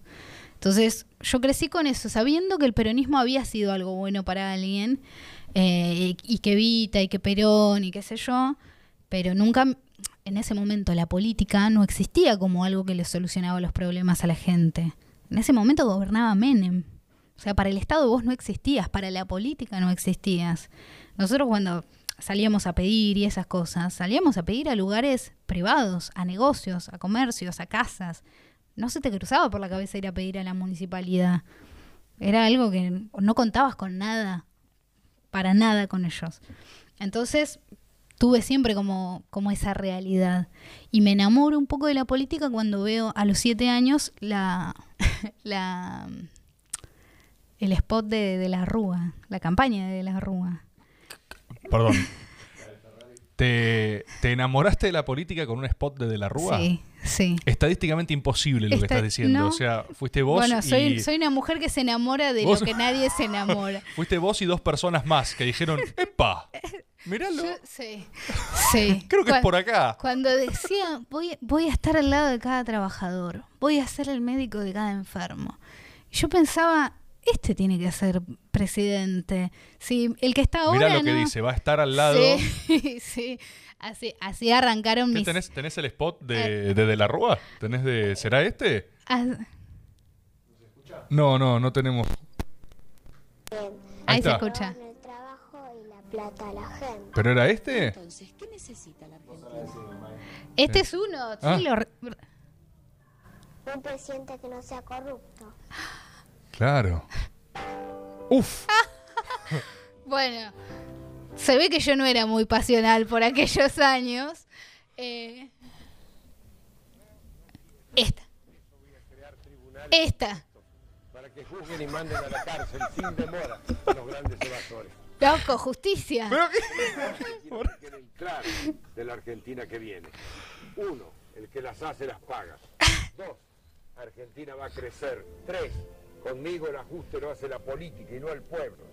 Ah, conmigo un peso, un dólar. ¿Notaron? Pará, frenámelo, frenámelo un segundo. ¿Notaron el A separado y editado? O sea, A, ni siquiera dijo A y continuó la frase. Fue corte, A, corte. El ajuste lo hace la política y no el pueblo. Es, eh, Ah, doble, doble edit. Bueno, era el 99, No, está claro, está claro, pero es, eh, eh, insisto, Mayra, sos la única persona que se emocionó Bueno, con, o sea, vos viste yo- esto y Yo dijiste, decía, ese, aparte era un viejito y yo, qué sé yo, no tuve papá, no, no tuve figuras, entonces para mí los viejitos, eh, quizás por mi bisabuelo, quizás por un vecino muy amable que tenía, eran como la encarnación del bien. claro, por empezar Si es- portadores de la verdad, Exacto, era alguien si que es un viejito es bueno. Y nada, y escuchar eso, y yo dije, bueno, sí, la, política también piensa en solucionarle los problemas a las personas. Después, obviamente, estalla el país, se prende fuego, nos morimos de hambre. Eh, fueron años durísimos eh, y nada, eh, vas formando tu identidad en base a otras cosas. Pero bueno, eh, a los siete años, en el 99, fue con, con eso. conmovida con De la Rúa. Y después me decías antes que eh, vos ar- arrancás este comedor, ¿no? O sea, Sí, lo- lo- a, sí, a los 17 laburando con Víctor. Perfecto, a los 17. Y después la política te viene a buscar. Sí, y sí. ahí vos encontrás quizás esa identidad. Y ahí, sí, sí. Y después me dijiste te fue mal con eso. Me fue un poco mal, ¿viste? Me va mal cuando intento ser orgánica. Eh, me va un poco mal. Debe- de- a ver, el problema debo ser yo, porque, digamos, si hay tanta gente y, y- y se puede armar y se tiene que armar, bueno, quizás a mí me cuestan ciertas costumbres de la política, que algunas son necesarias, otras para mí, no sé, a veces se, se plantean como necesarias, pero no es lo son. compleja la organicidad igual, ¿eh? Es muy O sea, compleja. es compleja la organicidad. Muy compleja y a mí me cuesta mucho. Entonces, obviamente, después de un tiempito, eh, me fui, qué sé yo, a los 18 y me fui a militar a un partido vecinalista de mi ciudad, Mm. Eh, que, tiene otros, otras formas de construir, pues es mucho más, eh, mucho más horizontal. El peronismo tiene sus cosas verticales. Entonces me fui, estuve ahí bastante tiempo y después yo ya me fui de, de mi ciudad por laburo, me fui a Coronel Suárez, laburé en la fábrica de Reebok, las zapatillas. Eh, me fui ahí, estuve un tiempo, ahí no milité en ningún lado porque laburaba literalmente de día y de noche. De día laburaba en la fábrica y de noche cuidaba una familia que era el matrimonio de 90 años y los dos hijos de 60 con síndrome de Down, pero con un síndrome de Down severo que parecían de 4 o 5 años o tenían eh, la capacidad de niños de 4 o Vos 5 cuidabas a toda la yo familia. cuidaba a la familia. A ver, la familia se cuidaba sola, era muy funcional, porque los viejos estaban a- acostumbrados a, a- a criar a esos hijos y a, a educarlos y a tenerlos, digamos, organizados. De hecho, hasta cómo preparaban el desayuno era como una, como una, Una coreografía. Sí, sí, era una cosa impresionante. Eh, y ahí con, con Joaquín, que es mi hijo, eh, es mi hijo de toda la vida, tengo tres, pero él es mi hijo de toda la vida, eh, dormíamos en un catre, porque era una familia pobre, pero a mí el sueldo me lo pagaba PAMI. Entonces me po- podían pagar una cuidadora porque PAMI les cubría una cuidadora. Entonces yo laburaba literalmente todo el día. Entonces me alejé de la militancia. Después vuelvo a mi ciudad y me meto cama adentro. Entonces menos iba a militar porque ahí fui cama adentro cuatro años. Y después de esta etapa, ¿la reencontrás en otro momento, la militancia? O sea, vos ahora estás militando, volviste a militar. Sí, sí, eh, volví como a los 25 ya más tranquila. A ver, cuando dejo de ser cama adentro, me vuelvo depiladora. Tu- tuve como muchos laburos. Sí, Creo sí, que cualquier laburante va pasando por... Y siempre buscando ganar más plata. No- nunca busqué otra cosa. Eh, cuando soy cama adentro, en la última casa que soy cama adentro, dos años, con una señora, eh, ellos me daban libre las tardes. Yo no tenía francos, pero tenía libres las tardes. Entonces a la tarde yo empiezo la escuela, a terminarla, y hago un curso de depilación que lo hago sin ningún criterio inversionista, sino eh, lo hago con mi hermana, que es mi mejor amiga, para que nos depilemos mutuamente el resto de nuestras vidas y no tener que pagar nunca más depiladora, que para mí era una inversión.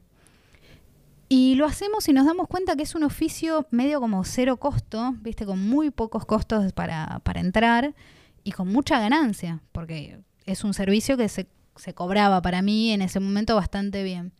Entonces me hago depiladora y dejo de ser cama adentro. Primero arranco siendo cama adentro, a las tardes depilando a domicilio, publicando en Facebook, viste, diciendo... "Nos que- Facebook. Nos, quedan pocos turnos. eh, Sí, sí, sí, siempre. Siempre, sie- siempre. sie- siempre el- el- No hay más lugares, pero quizás escribís ahora, tenés uno, Sí, solo sí, uno. sí. Nada, es- siempre el marketing ahí de que uno se, se autoimpone y a domicilio para tu comodidad, obviamente. No, no es que yo no tenga dónde quedarme no, muerta. eso pero esto está claro. Este, Una es para que vos estés sí. cómoda.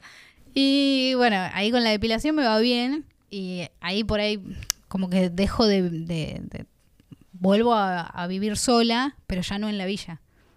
Y ya no... eh, Vos te vas de la villa. Claro, me voy de la villa cuando me voy a Coronel Suárez, eh, cuando me voy a, a, la- a laburar ahí a la fábrica. Primero intenté irme en Bahía a los 19, pero hay un tema con irse de la villa, que es irte a ser más pobre de lo que sos. Ya no sos villero, pero sos más pobre. Porque en la villa los costos son mucho menores que en la no villa. Entonces, te vas a pagar un alquiler, a pagar los servicios, a pagar absolutamente todo, porque en la villa también, digamos, hay veces que hay reparto de mercadería, hay veces que hay comedor, hay veces que hay gente que te da una mano con ropa. Bueno, cuando vos te alejas de esos lugares, todo va por tu cuenta. Entonces te vas a hacer mucho más pobre. Ya no sos villero, pero son mucho más pobres. Por eso yo siempre tengo la teoría de que esos que alquilan, que, que son empleados, que tienen un laburo, esos siempre la pasan peor peor todavía que el que está por ahí muchas veces en un lugar que es tan pobre que tiene muchas contenciones. Vos decís que esa transición se castiga más incluso. Esa Entonces, transición es durísima. En- incluso muchas veces te vas y volvés, que fue lo que me pasó a mí. Y después me fui a Coronel Suárez, que es una localidad a 200 kilómetros de Bahía Blanca. Y bueno, como tenía un novio que me ayudaba, entonces pude hacer un poco eso de alquilar y trabajar un montón y, y poder vivir. Sin esa ayuda no lo hubiera podido haber hecho. Así como depilador empezás a tener un poquito más de margen. Co- y decís. como depiladora me alcanza para alquilar un lugar decente y comer y ya es como que empecé a tener una vida de laburante más, laburante no pobre y no laburaba 80 horas. O sea, hubo un tiempo, sobre todo los inviernos, en los que a la noche cuidaba a una persona. Entonces depilaba de día y a la noche cuidaba a una persona sana para poder dormir, porque si no, no dormís nunca. Eh, y bueno, y después hubo épocas más tranquilas, como todo. Y vos en ese margen, con un poquito más de margen, retomás algún tipo de militancia social o lo, que- o lo que sea, o todavía no, no es ahí. Sí, ahí, ahí, Ahí. ahí retomo, ahí, retomo. Pero ya fue hace relativamente poco, ya hemos transitado toda mi vida. Claro, Eh, es ahora. Eso fue a los 25 años, ponele. Yo tengo 29. Claro, está bien. Entonces, ¿qué estamos? Eh, ma- ¿Macrismo ya? Eh, sí, macrismo, macrismo, macrismo. ¿Y la charla TED eh, fue El cuándo? macrismo, 2018, plena crisis del dólar de 18 a 32. Por eso te digo, si me pasaba en esa semana, por ejemplo, si salía la charla en esa semana, la charla pasaba sin pena ni gloria. Pero ju- justo fue unos días después. Y vos cuando se viraliza eso en tu núcleo Mm. social, militante, ¿tenés un, sa- una sacudida de tu representación, ponele? O, Eh, ¿En qué sentido? y como que de repente sos famosa. No. O sea, para, para tus compañeros, tus No, compañeras, no, o sea, como... No, no, para nada. Sí, a ver, pasa mucho esto de que alguien se hace viral y tiene la oportunidad de ir a medios y dar notas y ya está. Nadie, ni yo, im- imaginamos nunca que yo iba a terminar como quedando. Porque, viste, que como cada tanto siempre me llaman los medios o, o siempre me están preguntando qué opino de tal cosa. O es como que ya hice un nombre, por ejemplo. Algo que yo no, no, no imaginaba a nadie en ese momento. Se te viralizó algo, uy, qué copado, te hicieron una nota, saliste en el diario. Listo. Y pasa, vos está. pudiste construir algo de eso. ¿Viste? Creo que tiene que ver con eso que detesto, que hablamos al principio, pero que a mí me benefició. De la cuestión de procedencia, legitimidad de origen. La legitimidad de origen. ¿Qué haces? O, o qué fue planificado lo que hiciste con eso? Como diciendo, bueno, esto es una oportunidad, voy a eh, sacarle provecho, voy a no, pararme yo de otro lugar. in- intenté no quemarme, Porque es lo que intento siempre. De hecho, hay muy pocas notas mías en la televisión. Hay un solo periodista al que yo le di dos notas en televisión, que es Novarecio, eh, y en general me, me dosifico mucho. Yo jamás pensé que me iba, a- no sé si a ser conocida, pero no pensé que iba a pasar todo esto, por ejemplo. Entonces dije, bueno, lo que tengo que hacer es no quemarme, porque si me quemo ahora ya está, quedé como la piba que solo tiene eso para contar. Entonces fui a un solo programa de televisión, dije lo que yo consideré que tenía que decir y seguí solamente con mi Facebook. Después me invitan a otro lugar, que es la presentación del libro de Felipe Solá, y era mi oportunidad de hacer una aparición con la política. Entonces voy a ese lugar, digo lo que yo creo que tengo que decir y me guardo un tiempito de nuevo en mi Facebook. Y así es como muy dosificado.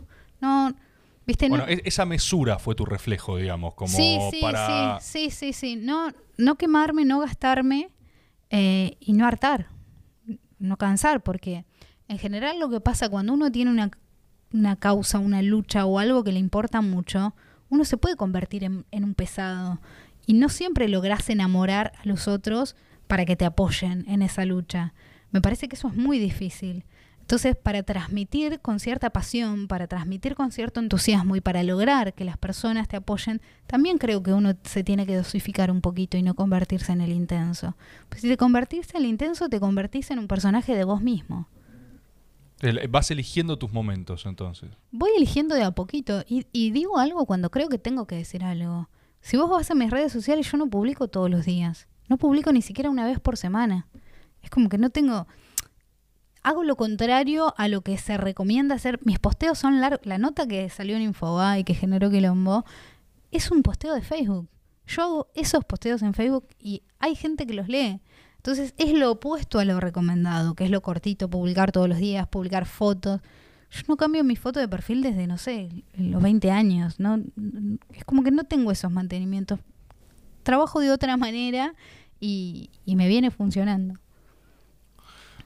Vos, esta, esta nota, ¿no? La de, la de ahora, por ejemplo.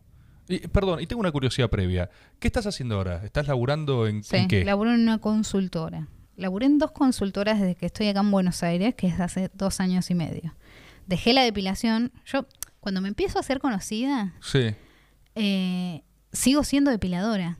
Y de hecho, por ejemplo, cuando iba, venía acá a Buenos Aires a dar una nota, perdía un día de, de- de depilación. Entonces, hacerse conocido siendo pobre es como medio jugado, porque dar una nota en la televisión no da plata. Entonces hubo, eh, viste los desfases de los que hablábamos hoy, Sí, de cuando salís de la villa y sos más pobre. Bueno, hay, hubo algo ¿Te así pasó de eso nuevo. con el reconocimiento? Eh, Hubo algo así de nuevo, porque tenés menos ingresos. Entonces, cuando me ofrecen un laburo acá en Buenos Aires, me vengo para acá. Y laburo en dos consultoras que tienen que ver con eh, nada que, que sea, digamos, que me beneficie eh, públicamente. Son laburos eh, que me convienen por el sueldo que tengo. Entonces, laburo solamente... Porque por ahí, ¿por qué aclaro esto? Porque por ahí me han ofrecido laburos en medios, o laburos en, en- en espacios políticos, o laburos en el Estado. ¿En el Estado también te han dicho? Sí, sí, sí. Eh, pero primero que yo, yo no laburo para construir una carrera en este momento. Laburo con el que mejor me pague sueldo. Y los laburos que me han ofrecido en los medios pagan muy poco, los medios pagan muy poco en general, a menos que seas una superestrella, que yo no lo soy claramente, a alguien como yo le pagan muy poco. Y los laburos en el Estado, que en general me han ofrecido, no eran laburos que, que fueran significativos, entonces tampoco. Y en otros sectores tampoco. Estoy en este laburo porque me pagan bien. Es el que mejor te paga. Es el que mejor me paga. Entonces, ¿Y tuvo que ver también con tu exposición, estos laburos en consultor? O sea, ¿hay algo de, de eso que vos también sí, aportás? Sí, o no? me- sí, sí, siempre tiene que ver, digamos, por ejemplo, ahora en el laburo que estoy, tengo como un equipo que es un abogado, una socióloga y yo. Y a mí me encantaría, pero creo que no hay presupuesto, a mí me encantaría una pata económica también, ¿viste? Y hacemos informes, informes y, y un montón de cosas que hacen las consultorías. Pero es, es un laburo, o sea, que no tiene nada, es un laburo aburrido, pero prefiero tener un laburo así, aparte, y, y- que me dé unos mangos, porque no laburo para construir, que yo, para convertirme en la cara de un medio, por Sí, sí, sí, sí, ejemplo, que por ahí requeriría un sacrificio económico, decir, bueno, gano poca plata, pero voy haciendo una carrera acá, que mucha gente lo hace y me parece muy loable, pero no, prefiero tener un laburo que no me, que no me da réditos en otro ámbito, pero vivir más o menos tranquila. Perfecto, perfecto. Estamos en el presente, entonces. Con- Eh, ¿Esto era una trampa? Esto- para... Estamos en el todo esto era es, precuela, todo esto es previa. Todo ya, mi currículum. No, sí, ya está, ya, ya, ya nos lo sacamos de encima, no, por favor. Eh, la nota, la nota de ahora. eh, vos decías, lo dijiste vos. Hablo cuando tengo algo para decir. Claramente había cosas para decir, había muchas cosas para decir. ¿A vos te surge, qué te surge de las tripas una cosa al estilo eh, tengo que volcar? No, no, no soy tan visceral, ¿eh? Eh, Yo cada tres meses más o menos subo apuntes a mi Facebook. Siempre digo así, apuntes, que están numerados por, por, por tema y a veces, muchas veces, están numerados en sí mismos. ¿Qué hago en esos apuntes? Bueno, lo que hago en, mi militancia inorgánica de afilar el ojo, ir a barrios, ver cómo está la, más o menos eh, el incendio, si hay incendio, si está apagado, si hay más agua que fuego. Todo eso intento eh, contarlo, intento contar lo que veo, los problemas que veo y, a veces tiro algunas propuestas que yo considero con que poco o con que mucho se arreglarían, pero en general son apuntes donde describo más o menos lo que veo. Bueno, esta vez se salió de control. Eh, Esta misma nota, o sea, fue un apunte, fue algo que vos subiste a Facebook. Fueron apuntes y de hecho si vas a mi Facebook, dice, "O- hola amigos, acá los apuntes, debatimos como siempre, o sea, es un estado de Facebook. O sea, esta nota vos la subiste a tu Facebook. sí, sí, y la subí y encima la subo una mañana, ¿no? A media mañana, cerca del mediodía. ¿Cuán- ¿Cuándo la subiste después de las elecciones? O sea, ¿cuántos días después de...? El jueves. O sea, fue Bien. el jueves. Bien. A la tarde saca una carta a Cristina. Entonces, sa- sacas unos apuntes el mismo día que saca una carta a Cristina, ya está, Claro. listo. Se está- el, el el gobierno estaba en estado de guerra civil interno y vos sacaste tus apuntes ahí. Entonces Sí, pasaron. sí. Fue como- Pasó sin pena ni gloria. Sí. Pero a los dos o tres días lo levanta Infobae. De nuevo el turco Haddad metiendo magia y haciendo quilombo. Te llama Infobae, te dice, Sí, che, sí, sí, me llama y me, me, y me, me dicen el título, si me parece ok. Yo pedí una bajada de línea cuando uno entra al, al- a la noticia o al texto, Sí. eh, porque nun- nunca te dan el título. Pedí un título que no me dieron, pero bueno. ¿Cuál era el título? No, el título era una de, de las frases que, que está en el texto, que es los sueños necesitan financistas. Eh, o Buena sea, frase. al mundo lo mueven los sueños, pero los sueños necesitan financistas. Esa es la frase completa que está en el texto. Yo dije, bueno, poné los sueños necesitan financistas, eh, porque uno de los grandes problemas... dijo, "Mm, eh, y me dijo, no sé, quizás "Mm, esto de mirá, que no el se bancan... El editor me sugiere, porque Sí. siempre echarle la culpa a otro genial, el editor me sugiere este. Y nada, o sea, no, estábamos en igualdad de condiciones para negociar, bueno, sí, todo bien, qué sé yo. No pensé que se iba a armar el quilombo que se armó. Se, se pudrió todo con esa nota. Se pudrió todo. ¿Por qué? Porque mucha gente deliberadamente dijo que yo dije algo que no dije y a otros, porque bueno, le- a otros les habrá gustado, a otros les habrá parecido una cagada, pero todos opinaron. Es un mérito que todos opinen igual, ¿eh? O sea, eh, yo creo que yo la leí la nota, me encantó, la verdad que comparto, la, la comparto toda, no sé por qué me quiero hacer el refrán, no, algunas cosas, mentira, yo la leí, No, no, a mí me mata cuando dicen, los, que, los que la comparten y se Sí. atajan de no comparto, me gusta preguntarles, bueno, ¿qué? ¿Qué es lo que no comparten? No, bueno. Cosas. Eh, ese es mi... El- si te casi me hizo una nota el otro día muy buena, que se recontra viralizó también, y mm, me dijo, bueno, muy interesante tu mirada, no coincido con todo. Y yo le digo, bueno, ¿con qué no coincides? Ah, ah, ah. Otro día lo hablamos, me dice. Es que no hay nada, no, es que, pero, pero es, es como si fuese una cosa de estilo. Cuando algo es muy, muy, muy polémico, me parece que por compartirlo uno está como de etiqueta, como diciendo, Sí. independientemente de tu opinión, esta nota mantiene cosas interesantes. ¿entendés? Cuando, cuando en realidad es tipo, yo no sé, yo la leí, me pareció eh, como que digo, podría haberla firmado, ¿entendés? a mí me dio esa sensación, ¿viste? Entonces, como todos mis apuntes en mi Facebook, está separado por tema. Política, economía, seguridad, educación y conclusión. Creo que esos son los cuatro. Y... mm, Bueno, nada. todo, todo esto que viste. Locura total. La locura total creo que se forma cuando llega a Twitter. bueno, Porque en Twitter... Están los opinadores del mundo. Sí, sí, y Twitter es, es un gran ventilador de mierda, ¿viste? Es una red que, te- que aparte Sí, te premia sí. la mierda. Y, a- porque la- y como todo en Twitter, grieta. Sí. o sos pro Mairarena o sos anti Mairarena. Por supuesto. O la querés eliminar o bancás absolutamente todo lo que dice Todo. y hacete cargo de Mayra Arena. Y no, y tenés que combatir por Mayra Mayra Arena, Arena porque es lo existe que por quiere- vos, hijo Sí. de puta. Bueno, o sea, todo vos- es así de intenso. Vos, vos decías en tu nota, eh, me acuerdo, vos decías en tu nota salgan un poco de Twitter y vayan a grupos de compraventa de Facebook, ¿no? Sí. Eh, yo me acuerdo... Pero para, ¿me puedo justificar? lo que quieras.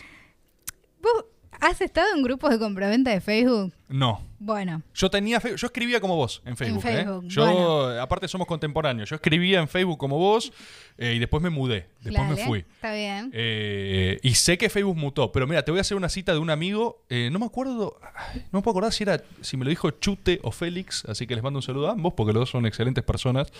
Eh, uno de los dos, odio cuando me pasa esto y no citar con propiedad, pero uno de los dos me dijo: eh, Facebook es eh, el conurbano de las redes sociales.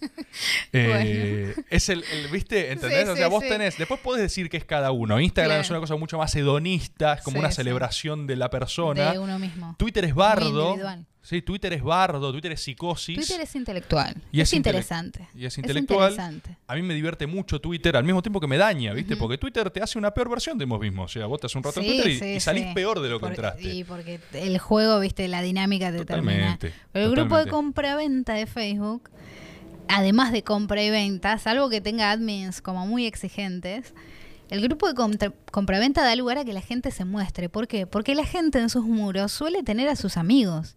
Y uno quiere siempre, o las personas siempre quieren ser escuchadas. Siempre. Entonces en el grupo de compraventa es como ese mini micrófono que tiene ese vecino para decir, volcar lo que piensa. Acá meto todo. Acá meto lo, es- lo que tengo que meter. Yo ¿viste? quiero vender este sillón, pero eh, Entonces ha- hay opiniones de todo, hay... eh, te marcan también la moral de muchos lugares, porque por ejemplo cuando hay scratches, eh, te, te marca por qué escracha a alguien a alguien. Este hijo de puta me cagó dos mil pesos, me dijo que... Entonces también te empezás a dar cuenta por qué las personas se, se están peleando, cuáles son los quilombos que están habiendo, eh, cuáles son las estafas que empiezan a, surgir. Las estafas siempre van virando, van estando de moda un tiempo una, un tiempo otra. Se, llega un momento que los curros se acaban, que todo el mundo se aviva y, y- y se va virando otra cosa. Entonces hay mucho de eso. Es, es- es como un gran conventillo el grupo de compraventa de Facebook. Y para mí es interesante. Entonces pongo ese ejemplo como para decir, bueno, no es necesario también, porque a veces hay una sobreactuación de pisa la calle, pisa la calle, ¿viste? Pisa- Puedes pisar la calle y no darte cuenta de un carajo igual, pero podés afilar el ojo y mirar que en ciertas cosas te marcan que, en qué está pensando la gente, cuál- cuáles son sus valores, cuáles son sus- más o menos sus ideas, con qué la están cagando, eh, dónde está la plata, en qué gasta plata la gente aunque no tenga plata. Eso, viste, nadie nunca tiene plata, pero para ciertas cosas sí tienes plata.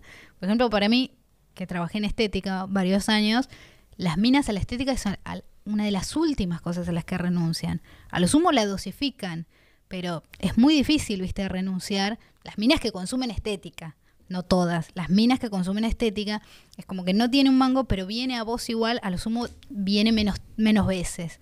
Entonces, ¿en qué cosas gasta la plata la gente? Es algo que te puede llegar a servir para saber cómo mejorarle la vida a la gente. y vos, o sea, de tu militancia, tu realidad, de todo lo que viviste, venías detectando una serie de cosas que, que expusiste en esa nota. O sea, eh, yo me cansé de ver, o sea, esto que vos comentás, esto de yo leí la nota, más o menos, o sea, eh, salvando expresiones, qué sé yo. A mí, yo te dije, o sea, yo la, di- la leí todo y dije, "Ah, de acuerdo con todo. Y después empecé a ver algo que pasa mucho, eh, pero estas tremendas discusiones en representación, ¿viste? Tremendas discusiones que si vos la rastreás, eh, no dijo eso. O sea, de verdad eso no pasó, no está formulado. Hay un, hay un tremendo bardo, o sea, uno de los ejes, uno de los ejes de, de bardo total es la eh, mal llamada, a mi juicio, por lo menos, agenda de minorías, ¿no? O sea, la agenda de minorías. Sí. ¿Por qué digo mal llamada? No por falta de prejuicios, los tuve todos los prejuicios, pero hace muy poquito un, un- un consultor también me mostró una encuesta que hicieron eh, varios focus de pibes, pibas, chicos, jóvenes, qué sé yo, eh, y les consultaban si, eh, ¿cómo era? era? era una formulación al sí, de, de este tipo, era, marca si te sentís identificado, identificada con alguna de estas categorías o si no, ¿viste? Y las categorías eran eh, homosexual, lesbiana, transgénero, no binario, o sea, como que te ponían eso, ¿viste?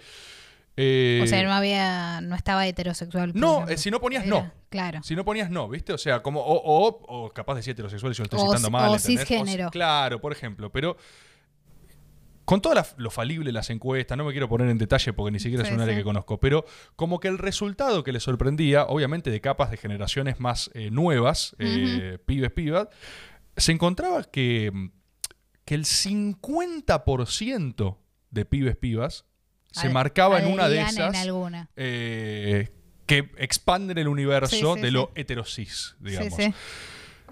Sí, sí. 50% es un montón. O sea, la devolución que él tenía, eh, que él me lo contaba aparte desde sus prejuicios. ¿eh? o Sí, sea, él me sí, lo sí. contaba como diciendo, yo me cagaba de risa de esta agenda, o sea, puertas adentro era tipo la agenda falopa, la agenda falopa, y de repente la empezaron a testear y dijo, che, 50% de los que vienen, no te digo los que ya están, los que ya estamos seteados, de los que están viniendo, está, eh, entonces, yo creo que vos, eh, interpretación mía, eh, pero nunca contrapusiste, nunca contrapusiste Y está aclarado incluso en el, en el propio Textualmente, texto. textualmente. ¿viste? Sí. Esto es una falopeada, lo que hay que hacer es esto. No, de hecho, No. vos decís algo, igual de- decilo vos, obviamente, no sé, decís lo que pienses, pero decís algo que es eh, que no se haga solo eso, ¿no? Exacto. Yo creo que el peronismo, cuando desatiende mucho tiempo a, a varios sectores, empieza a verse la mierda del peronismo. Empieza a verse la mierda de la política.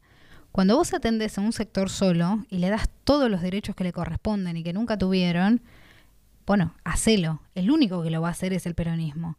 Pero no me desatiendas todos los otros sectores, porque ¿qué pasa? Yo empiezo a ver lo malo de la política. ¿Y por qué digo que pasa solo en este contexto? Porque había gente que le echaba la culpa, por ejemplo, las derrotas siempre son multicausales, pero había gente que le echaba gran parte de la culpa a los privilegios que mostró la política. Viste, olivos, las visitas, la foto, eh, todas esas cosas, viste, Alberto nunca se puso un barbijo.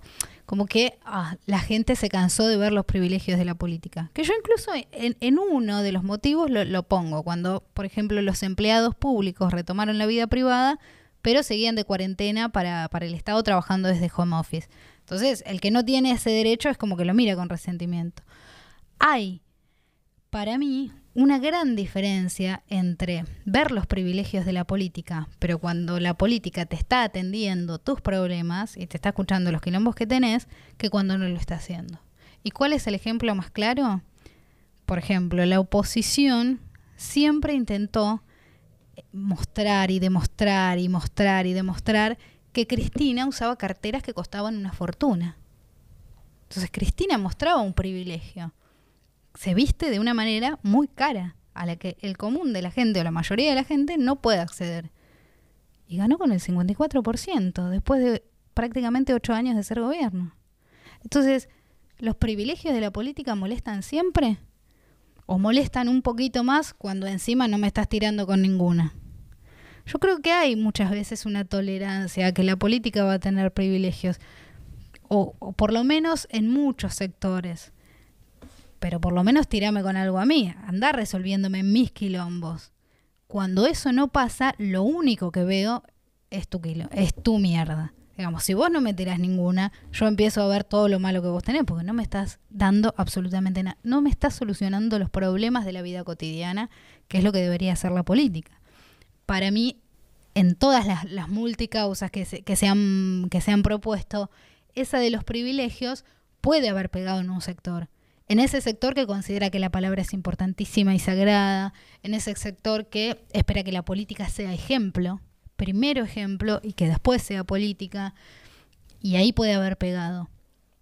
Pero yo creo que el peronismo en general no tiene esa visión. Pues los que te definen son los otros, los que no son votantes duros del peronismo. Y bueno, están esos, los que no te votaron por eso, los que no te votaron porque no los atendiste, los que no te votaron porque se enamoraron de algún otro discurso, y me parece que el peronismo se caracteriza por atender a todos los sectores, dándole prioridad, dándole prioridad a los más postergados.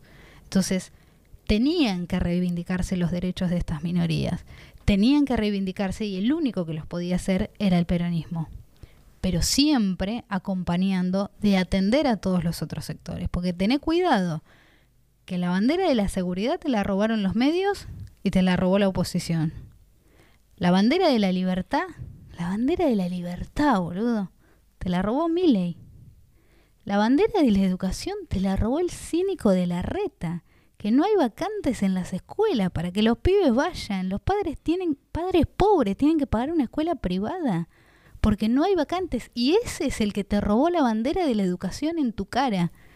Entonces te van robando todas las banderas, no te quedes con una sola, anda por todas. Eso es el peronismo, ese es el frente de todos. Eso es lo que tiene que, que, hacer para mí y que volver a construir para mí. Esa fue la nota.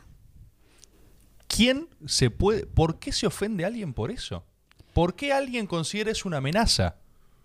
creo que hubo muchos sectores que se sintieron, digamos, el lenguaje inclusivo, del que yo hablo en la nota, ha sido un tema polémico y ha sido un tema por el que muchos sectores han sido atacados y ridiculizados. Yo lo que pregunté, pregunté en la nota es, ¿a cuántos incluís y a cuántos excluís? Porque si hay gente a la que le hincha las pelotas, bueno, esos no te van a escuchar o esos no te van a acompañar. Ahora, fíjate, de nuevo volvemos con Cristina. Cuando Cristina empieza a romper los huevos con el todos y todas, todos y todas, eh, trabajadores y trabajadoras, maestros y maestras, siempre, siempre, desde los sectores conservadores decían, ¿para qué lo hace? El castellano con el, con el genérico masculino incluye a todos, es una ridícula, todos y le hacían burla y eh, usaban femeninos de palabras que no existían. Bueno, ¿y a la gente le molestó? No, la volvieron a votar, la volvieron a acompañar. ¿Por qué? Porque si en tu discurso sos coherente con las políticas que tomas, bueno, la gente te acompaña. Ahora, si en tu discurso supuestamente sos el bien, sos esto, sos lo otro, pero en las políticas yo te veo que estás haciendo la plancha y no te puedo acompañar, negro. Vos decías, me pareció espectacular la ejemplificación de las banderas robadas. O sea, pero, porque es tremendo, porque te alarma, ¿viste? Porque yo aparte lo, lo veo y pareciera, pareciera que a veces eh, uno lo relaciono mucho con esto, creo que mencionamos, lo mencionamos muy al pasar y al principio. La moralización de los debates, ¿no? La cosa de... Em, También hay, hay, una cosa de que todo se vuelve extremo. Por eso me, me, molestan por ahí un poquito las frases, es por ahí. O sos todo lo que está bien. O, ¿viste? ¿Es el bien o el mal? Y la verdad es que las cosas siempre son un poco más complejas siempre son un poco más complejas. Cuando yo intento dar una mirada de ciertos sectores, obviamente estoy hablando de un, tipo de persona específica. Mi charla TED, por ejemplo, que habla de los pobres, ¿qué hablo? ¿Del 50% de los argentinos que hoy son pobres, son todos iguales? No, hablo de ese villero que usa esas zapatillas. Hablo de esa villera que tiene muchos hijos. Hablo de ese tipo que los lunes no puede ir a trabajar porque se puso en pedo el domingo. Hablo de esos. Entonces, pero acá todos se pusieron el saco. Acá todos se pusieron el saco. Entonces, yo eso sí que no lo esperaba. Porque aparte tampoco me esperaba que me lea cierta gente.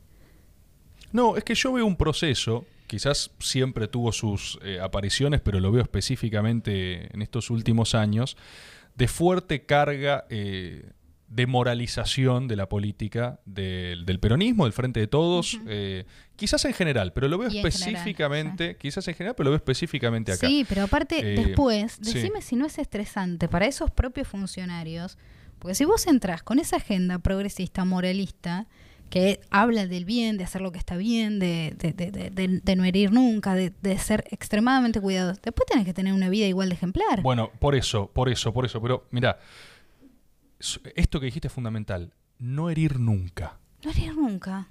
Tienes que ser un monje. La política, por definición, es conflicto. Es. Si vos te metes en política. La política sin villanos, ¿qué es?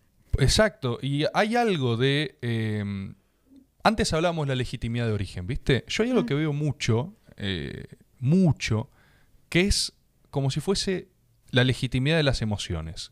Permitime desarrollar, porque, y lo estoy pensando ahora, eh, todas las emociones, por definición, son legítimas desde el punto de vista que uno no las decide. Uno siente cosas. Yo estoy triste, yo estoy enojado, estoy caliente, yo estoy lo que sea. O sea, uno no elige lo que le pasa. Sí elige qué hace con lo que le pasa, ¿no? Pero no, elige, no elegís lo que sentís. Las emociones son válidas.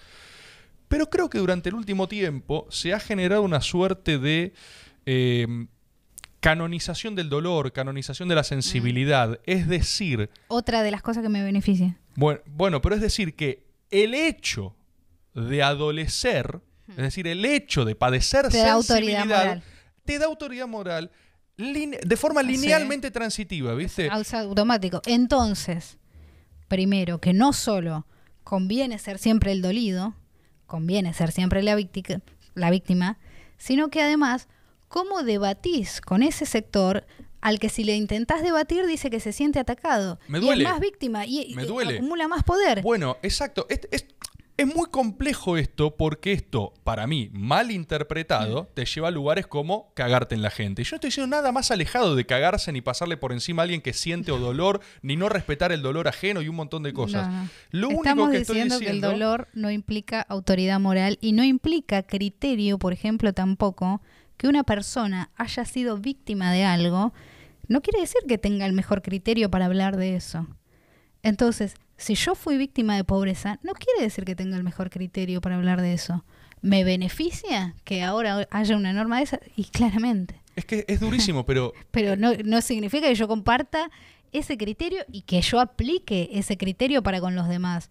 Yo no pregunto si una persona que opina de un tema viene de ese sector o si padeció las injusticias de, de- de- de ciertas cosas. No, ser víctima no es una condición que dé autoridad moral, ni que dé ningún tipo de estatus. Y tampoco es una condición objetiva, en el, eh, prolongada en el tiempo. Porque sos víctima durante un momento, durante un episodio, durante un periodo de tiempo. Pero no. ¿Sabes cuándo sos víctima para siempre? Cuando son cosas que ya trascienden la humanidad. Cuando sos víctima del holocausto. Cuando sos víctima del holocausto, sobreviviste al Bueno, sí, tenés derecho a sentirte víctima del, del holocausto de acá hasta que te mueras. Digamos, hay cosas que rompen la humanidad que uno tiene adentro de uno de una manera. Pero en las otras cosas, en las cosas que uno pasa transitoriamente que no llegan a ese grado de profundidad y de, y de lesa humanidad, fue, transi- fue transitorio. Entonces no te convertís en una persona con autoridad moral superior a la del otro. No, y, y aparte, eh, o sea, el dolor no implica verdad. en absoluto. Y yo lo que criterio. veo, yo lo que veo es que la discusión política de los últimos años parece haberse es esto, es para mí es increíble, ¿entendés? Para mí es lo más natural del mundo que el dolor no implique verdad, porque es, es operativo, mi ideología es práctica, Sí. es eminentemente práctica. Pero hay mucha gente que de verdad, o sea, cuando vos discutís y ellos creen que la discusión está clausurada por, por el dolor, ¿viste? Por el tipo, no, pero esto a mí me violenta. Y, y- y no están acostumbrados, es como si se hubieras eh, anulado la posibilidad de decir, "Ah, hay dos versiones, hagamos una más hostil. Sí. Y, o porque esa es tipo, bueno, vamos a las piñas, ¿viste? Y, ¿Y pero la otra es, no niego tu dolor, o sea, el hecho de que a vos te, violente, te violente, que es una de las tantas millares de injusticias, no lo hace automáticamente veraz, ¿viste? No lo hace automáticamente operativo. Eh, y yo creo que hay mucho de eso, hay mucho de eso de, y lo, vi con tu nota, hay mucho de eso de, este párrafo me ofende. Ujú. Por ende tengo razón. Claro. Por ende, esto es una categoría política operativa y, me- y representa. Y en tanto yo expongo esa ofensa y otro se siente Claro. representado, es tipo, ajá, esto, Sí. like, existe, ¿viste? Sí, sí, sí. No, eh, a ver, hay, hay, mm, empezó hace un tiempo, ¿viste? Es como la cancelación. Eh, empezaron hace un tiempo y, y se va escalando de una manera que pa- para mí es una cosa, a mí no me entra en la cabeza, para mí ir- completamente irracional. Pero em- empieza como una escalada de decir, bueno, nos, nos cagamos tanto tiempo en las minas y en la palabra de las minas que dijeron que sufrieron tal cosa, que bueno, ahora les empezamos a creer. Ahora, esto de pasar al escrache, a la cancelación, a perder el derecho a defensa, bueno, yo no entro en esa. No entro en esa. No entro en esa, porque aparte hay otro argumento que, que- que para mí es increíble y que está absolutamente legitimado por prácticamente toda la población de este lado. Y es, prefiero creerle a la víctima y estar tranquila que haberle creído a alguien como si el único parámetro que importa es mi conciencia. Mi Es dormir tranquilo. o mi es- conciencia va a estar tranquila Sí. porque, bueno, en todo caso no defendí a un abusador. Lo que importa es mi conciencia. No, hay un montón de estructuras que están pensadas en la sociedad, como el derecho a la defensa, como el derecho a la réplica, como el derecho al debate, por ejemplo, que están pensadas para esto, para que no haya una opinión totalitaria, para que no haya eh, una, una mentira, una acusación falsa, para que no haya este tipo de cosas que pueden ser injustas. Entonces, nos cagamos tantos años en las minas que ahora es como que hay una reivindicación total de que todo lo que hagan las minas está bien. De hecho, muchos decían, che, a Mayra Arena no, le, no la critican porque es mujer o porque es... que se queden tranquilos que me criticaron. Pero ojo, que también debe haber muchos que no me critican porque soy mujer. Como si eso implicara, viste, un ataque ilegítimo. A ver, yo planteo algo y si vos no pensás igual, me banco el debate y me lo recontrabanco. Si vos me, no me atacas porque soy mina, siento que me estás insultando, que me estás subestimando. Volvemos a lo anterior. Entonces, ser víctima no te da una condición moral superior. Ser víctima no te da la, la- la capacidad de anular los derechos del otro ni de pasar por encima la opinión del otro. Eh, Para mí es algo lógico y es algo que no, que está completamente... Es como la cancelación, que me parece una de las cosas más ridículas del último tiempo. O la gente que necesita decir, no, bueno, pero hay que separar a la obra del artista. Y a mí esa matriz me enloquece y me genera rechazo porque me recuerda a los que te dicen, no, pero hay que separar al Diego persona del Diego jugador. Es la misma matriz, es separar la obra del artista. Y a mí no me interesa. A mí no me interesa para apreciar una obra de arte saber cuál es la, morali- la moralidad del artista o saber qué cosas hizo en el pasado que pueden haber sido cosas terribles o cosas que para la época son terribles y que para la época del artista no lo eran o cosas que para la época son terribles y que para mí no son terribles. No necesito saber la moralidad del artista para defenderme de que me gusta una obra. Entiendo que el mundo tiene bien y tiene mal, y que el bien y el mal coexisten todo el tiempo. No necesito atajarme. Entonces, si comparto una canción, si comparto un cuadro, si comparto algo que me dio placer estético, que me dio placer auditivo, no necesito aclarar que no soy el artista. ¿Qué es esa pavada? A mí me parece ridícula. No necesito separar ninguna obra de nada.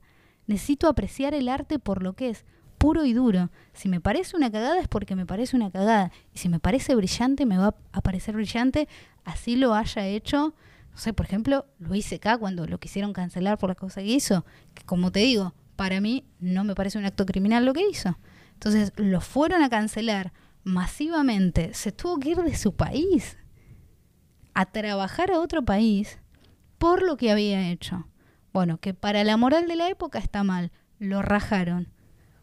¿A vos te parece que vos tenés derecho a simplemente decir algo que a vos te parece que está mal y anular, por ejemplo, por ejemplo, el derecho al trabajo del otro? Porque le está sacando el derecho al trabajo. Entonces, si yo vivo hablando de los laburantes, si yo vivo hablando de que me, importa el laburo, ¿estoy a favor de que le saquen a alguien el laburo? Sin derecho a defensa, sin derecho a... Me parece que hay que aceptar que el bien y el mal coexisten en la medida, en la medida de que las cosas sean de esta manera, de esta índole que tiene que ver con la moral, que no tiene que ver con lo ilícito. Obviamente, cuando hay algo ilícito se, se escalan otras dimensiones pero me parece que estamos en niveles que son que son rozan la- lo inverosímil. Bueno, te, te han dicho fascista, ¿no? O sea, creo que por opiniones puntuales la cuestión de seguridad, que también es interesantísimo en sí mismo. Sí. Como dentro de estas mismas cosas que uno no... Es como si no, no pudiera tocar esos Sí. temas, ¿viste? Como si no fuesen demandas... A mí me parece fascista la cancelación, pero bueno, a mí me parece fascista.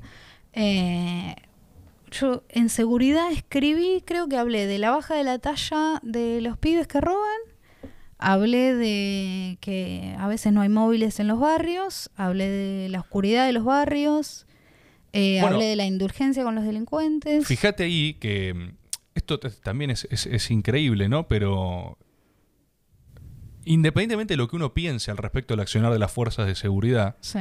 sus claroscuros, sus cosas linealmente turbias, gatillo fácil, todos problemas... eh, sí, sí, problemas serios eh, que tiene la recontra, policía. Recontra serios, de la estructura Mm. policial. Hay algo elemental al respecto de cómo se resuelven ciertas urgencias, Mm. que es qué haces si no, porque a veces hay también algo muy poco operativo, una crítica institucional a la policía, Mm. Pero bueno, entonces dejemos barrios sin patrulleros. Eh, No, y esto de... y la gente pide policía, o sí, sea, sí, eh, o no, una frase, eh, volvamos a, a- a este sector, porque ya soy la enemiga de ellos, entonces... ah, ya está, dale de ya- frente, sí, no eh, pasa nada. Estudia, no seas policía. ¿No es un poco garca que alguien que le digas a alguien que elige la policía precisamente porque es una salida laboral rápida y el acceso a Es trabajo- recontra estigmatizante, recontra garca. Bueno, a mí me... Y es, pero es la bandera, ¿eh? La bandera. Bueno, yo no la comparto. Yo hubiera sido policía si no hubiera tenido a Joaquín. Hubiera sido militar. O hubiera sido policía. Me hubiera metido en una fuerza armada.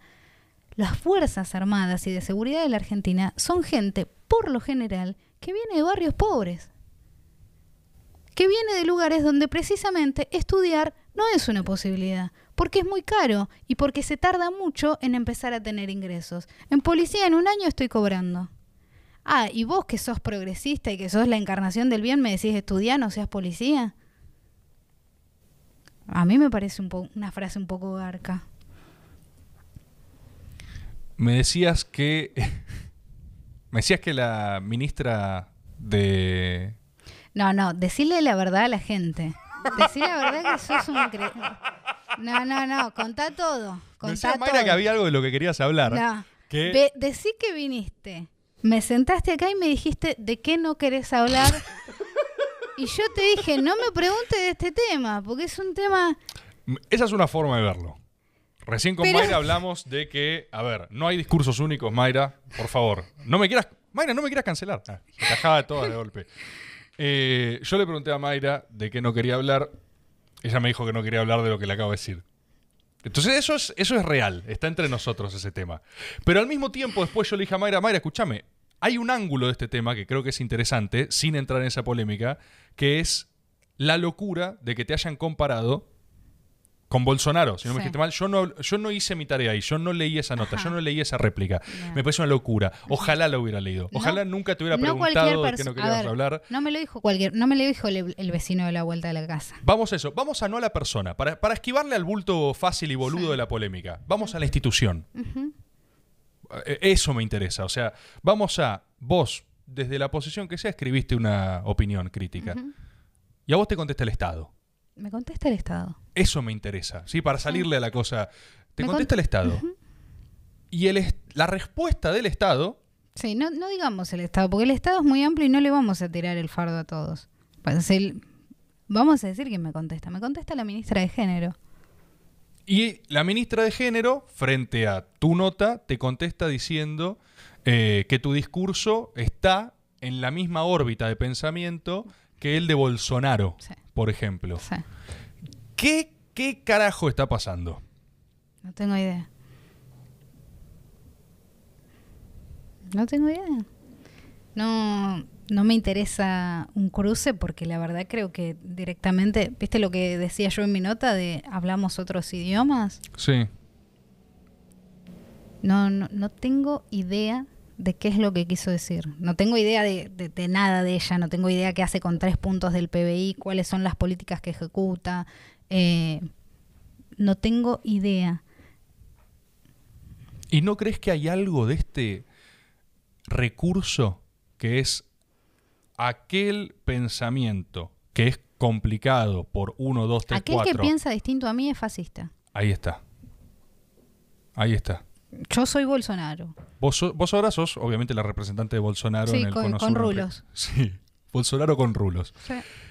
Y sobre todo para otro fenómeno. Vos también lo mencionabas a Milei, ¿no? Sí. Eh, que es algo que yo personalmente me he cansado de discutir, pero con compañeros también, con Mm. compañeras, ¿viste? Esta cosa de... eh, no solo Milei, no solo Milei, es vamos a Bolsonaro, vamos a todos los mismos ejemplos que quieras, ¿viste? En cada lugar donde han aparecido estas expresiones más radicalizadas, aunque sea en Ujú. discurso con un montón de cosas, Sí. el sec- los sectores progresistas siempre han reaccionado igual. ¿Viste? Con temor, con, eh, con escándalo, No, escandalizándose. pero aparte con indignación hacia el electorado. Indigna eso, no, eso ni hablar. Ni, ni siquiera entro en esa que ya No es, la siento tan eh, indefendible que. Mm. O sea, la, la encontré menos igual esa yo también. ¿eh? Yo esa la vi mucho más como impostura que como real opinión. Eh, capaz porque no llegué. Pero sí me encuentro mucho esta cosa de, eh, ¿viste? El, análisis de siempre. Ponen a Milei y citan a Vox en España, ¿viste? Tipo, esto es como lo que están haciendo, como lo que hicieron, es, es el ejemplo de Vox en España, que esto, que lo otro, y las esa, esa costumbre ultraderechas, ¿viste? argentina de medirse con Europa. Bueno, pero, pero fíjate algo, fíjate algo, porque vos también te medís con Europa para lo que se te canta, porque si vos querés usar el ejemplo de Vox y vos decís, bueno, a ver, a- va- va- vamos por un segundo con ese marco teórico, está pasando esto, está pasando esto como en España. ¿Qué hizo Podemos ahí? ¿Qué hizo Podemos frente a esta emergencia? Lo mismo que están haciendo acá reaccionando a estos fenómenos.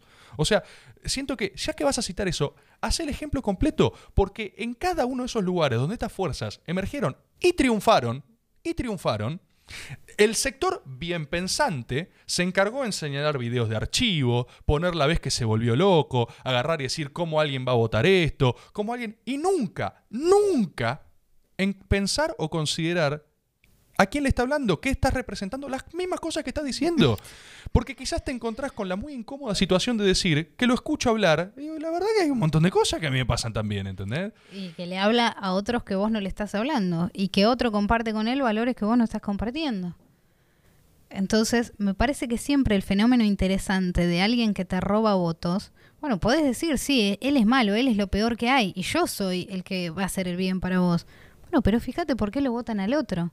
Lo mismo cuando gana el peronismo. Viste que los que se creen dueños de la democracia dicen, no, la gente no sabe votar, votan a, votan a esto, siempre a los corruptos, votan... a-". Bueno, fíjate que estás haciendo mal vos, porque votan a los otros. Me parece que creerse uno, el dueño de la democracia, el dueño del bien, el dueño de los valores, el dueño de lo que está bien y lo que hay que hacer por la gente, bueno, sí, quizás necesitas ese, ese pensamiento para meterte a la política. Ahora, afilá el ojo. Afilá el ojo de quién te roba los votos, afilá el ojo de quién te roba las banderas, afilá el ojo de qué es lo que escucha la gente y qué es lo que no escucha, qué es lo que harta a la gente y qué es lo que motiva a la gente, cuáles son los sueños de las nuevas generaciones, de las generaciones más adultas, qué quieren la gente grande, qué quieren los viejos, cómo están los viejos, cómo está la gente que, que es muy joven para ser vieja, pero es muy vieja para ser joven. Todos los sectores. Me parece que eh, empezar a escuchar y, y- y a, a hacerle sentir a las personas que son escuchadas o que les hablas a ellos y que es directo el mensaje para ellos, es lo que tiene que recuperar la política. De eso hablo en mi nota, todo el tiempo. Te hago una preguntita de... pre- ¿Cómo estamos de tiempo? ¿Qué... Y serán dos horitas, vamos. Uf, bueno. ¿Cómo, ¿Cómo te sentís? No, bien, bien. Eh, Me costó mucho relajarme. Todo el primer rato estuve muy nerviosa. No, no, no se notó nada. Bueno, pero pasó. No se vio. Que, que yo no tenga la capacidad para... Te digo lo que le, le digo a mis parejas, que no tenga la capacidad para demostrarlo no significa que no me pase. Pero ahora, ah, ¿te has logrado relajar o, o Sí, sentí- ahora estoy tranquila. Ok, igual pasa siempre. Hace rato. Pasa siempre. ¿eh? Vos arrancás y, la- y al principio hay algo y de repente se empieza a hablar. Así que no, no te preocupes que no, no es ningún problema. Igualmente tenemos ya un tiempo considerable, así que eh, no quería dejar de decirte dos cosas. Una, igualmente si hay algo de todo esto que hablamos que quieras decir o que digas yo esto no lo, no lo traté, no lo toqué y me puede ser una oportunidad para hablarlo, y si quieres pensarlo. Eh, pero sí algo que te quiero preguntar más del presente. Dale. Y es, eh, ¿cómo viste ahora estos cambios de gabinete? ¿Cómo lo ves al gobierno ahora? ¿Cómo ves a... Lo veo con más capacidad de gobernar, que es lo que tiene que hacer. O sea, vos ves una respuesta que hubo, porque fueron días de bardo, mal, mal, sí, mal. no creo que sea algo que nos beneficie de acá a noviembre. No. Yo creo que no se garantizan votos. Y con los cambios de gabinete lo que se busca es poder gobernar, que es lo mínimo que tiene que hacer un gobierno. Y, y creo que hubo unos, unos personajes que tienen una potencia y una autoridad como para gobernar. A priori positivo, entonces. Sí, sí, absolutamente. Es más, eh, el cambio que a mí más me, me sorprendió es el de Felipe Solá, que eh, no, no vamos a decir que yo soy felipista por las cosas que ya se saben, pero qué sé yo, no, no me parece que haya hecho un, un mal trabajo en Yo sí soy Cancillería. felipista. Yo soy Bueno. felipista. A mí, a mí me pareció eh, mal lo que le hicieron a Solá. Fue como una...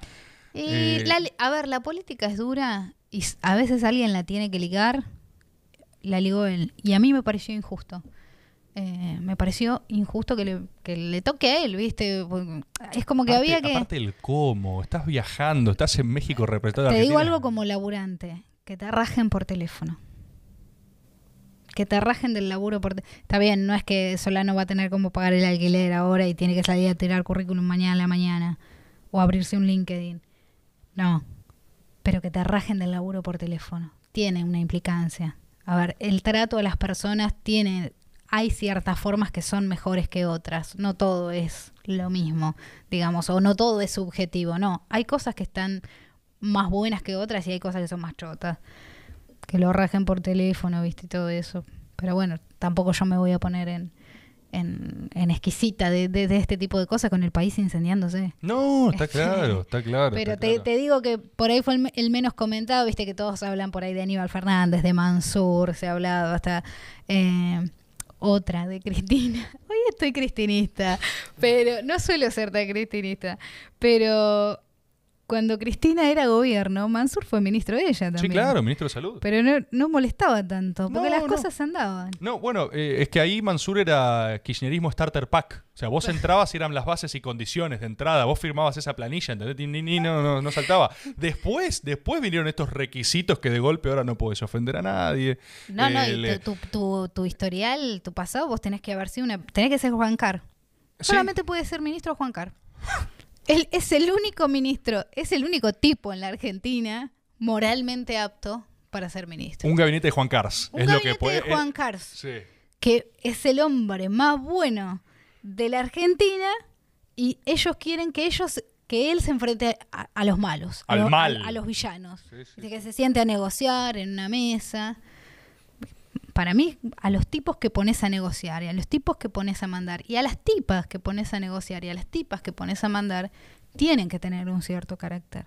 Ahora, no cualquiera sabe llevar adelante un ministerio o la política argentina, con lo que implica la política argentina. Enfrentarte a, a- a sindicatos o amigarte con sindicatos, enfrentarte con empresarios o amigarte a ellos, asociarte con sectores o enemistarte con sectores. Y un, y un personaje con cierto nivel de maldad en sangre a veces es necesario. A veces es muy necesario. A veces es lo un- tu única opción. Sí, sí, yo necesitas malos. Siempre necesitas malos Siempre de tu lado. Si no están de tu lado, van a estar todos los malos del otro. ¿Qué querés tener todo el mal en contra tuya? Pero acá no estamos disfrazando a gente de buena. No estamos disfrazando a, a- a tipos de algo que no son. Que eso muchos lo necesitaron hacer. Claro. Necesitar salir a contar los porotos buenos. Necesitar a salir a decir las cosas buenas. Sí, sí, sí, sí. No, no, no sé, a veces un hijo de puta te, te, te puede dar una mano. Vos, eh, o una persona frívola, por ejemplo, o una persona que solo piensa en la guita. Eh, los que no tenemos capacidad para hacer guita. Bueno, aso- asociarte con una persona con la capacidad de hacerla puede ser lo mejor que te puede pasar. Aunque vos no, no, no concibas cómo concibe el mundo esa persona, porque vos sos de otras formas. Me parece que los cambios garantizan gobernabilidad y espero que la haya. Espero que los ministerios dejen de neutralizarse. Porque, a ver, si Alberto es una fuerza y Cristina es otra, y ponemos uno de cada uno en un ministerio, se termina neutralizando. Entonces, dale un gabinete 100% a cada uno, así como otros sectores sí los tienen, y que, que le dé para adelante, digamos. Me- parece que la política tiene que empezar a trabajar. El Estado tiene que empezar a trabajar, porque uno de los grandes problemas que tenemos es, sobre todo en el conurbano, hablo mucho por el conurbano porque es lo que he recorrido, o desde el conurbano, no del todo el país. Pero uno de los grandes problemas que yo veo ahí es que la política llega a los politizados. Y si la política llega, bueno, solo a los politizados y a los otros no, pero hay cosas que funcionan, bueno, pero el Estado también llega solo a los politizados. Y eso no te puede pasar nunca. El Estado tiene que estar para todos, para todos. El Estado no puede estar solo para los politizados, solo para los que... Entonces, sacás una tarjeta, sacás un plan, sacás, mo- apoyás 100% a todas las, la- las lo- los movimientos sociales. Bueno, fíjate que eso le va a servir solo a un sector del sector. Solo a un sector del sector. Y después tenés, co- como se habla siempre despectivamente, los planeros y los antiplaneros. Tenés la gente a la que le llega el Estado y la gente a la que no le llega, entonces odia cada, cada día más al que le llega. El Estado nunca puede ser eh, partidario. El Estado tiene que llegar a todo por igual. Ese para mí es uno de los grandes problemas también a solucionar urgentemente. Que se vuelva a neutralizar eso, que vuelva a ser, que, no tenga requisito de, digamos, que más pobre que yo si vivimos acá a, dos ranchos. Me parece que es algo que, que se le está escapando también a la política. En nombre de apoyar, por supuesto, a los movimientos sociales que están en su legítimo derecho de reclamar, de marchar, de pedir mejoras, pero por supuesto, porque ahora también me pongo en contra de otro sector también.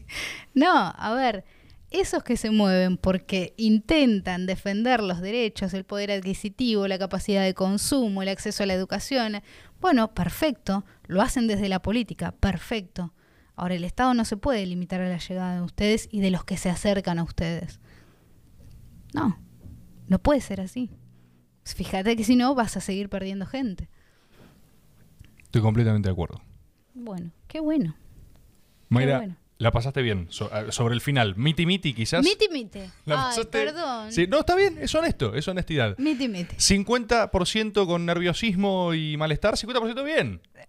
Bien, el, el balance es positivo igual. Ah, bueno, el balance entonces, es positivo porque me pienso comer una empanada. Claro. eh, Hospitalidad, Sí, sí, sí. diálogo, bienestar. sí, 51-49 podemos hacer. 50 Podemos, podemos hacer, sí, podemos hacer. La Bueno, mitad más uno. La mitad más uno. La mitad más Perfecto. uno. Bárbaro. Bueno, Mayra, muchas gracias igual eh, por venir, eh, a pesar de estar en estas semanas de torbellino y de locura total, eh, haber venido acá un rato aunque sea. Eh, te agradezco, te lo agradecemos. Bueno, yo te agradezco que hayas sido tan jodido de preguntarme por la única cosa que te dije que Sí. no quería que me preguntes y por toda la entrevista que la verdad muy linda, muy linda charlar No, con vos. no me dejes mentir, igual te, te- te avisé que te iba a cagar. O sea, es, es- es distinto. El que avisa no traiciona. No, yo creo que un poco. Sí, o sea, no es que el que avisa no traiciona, quizás traicioné, pero avisado es por lo menos hay como un tipo, mira, esto hay que hablarlo de alguna forma, encontrémosle el ángulo, qué sé yo. Pero bueno, no, no, no creo que traiga ningún quilombo, no, no va a pasar nada, Mike. No hubo, no, no hubo respuesta porque el tema no, no, no- el tema no, no, no fue nunca la ministra y el tema no fue nunca eso. No, no, no. Así que creo que no hicimos nada, no dijimos nada más. Todo legal, no va a pasar nada. Todo bon, todo legal. No va a pasar nada, ¿no? Gente, no, pues, estamos tranquilos. Muchas gracias. Que tengas una hermosa semana. Gracias, como siempre, a nuestro glorioso equipo de trabajo. Gracias, Corta. Gracias, todos, por estar del otro lado.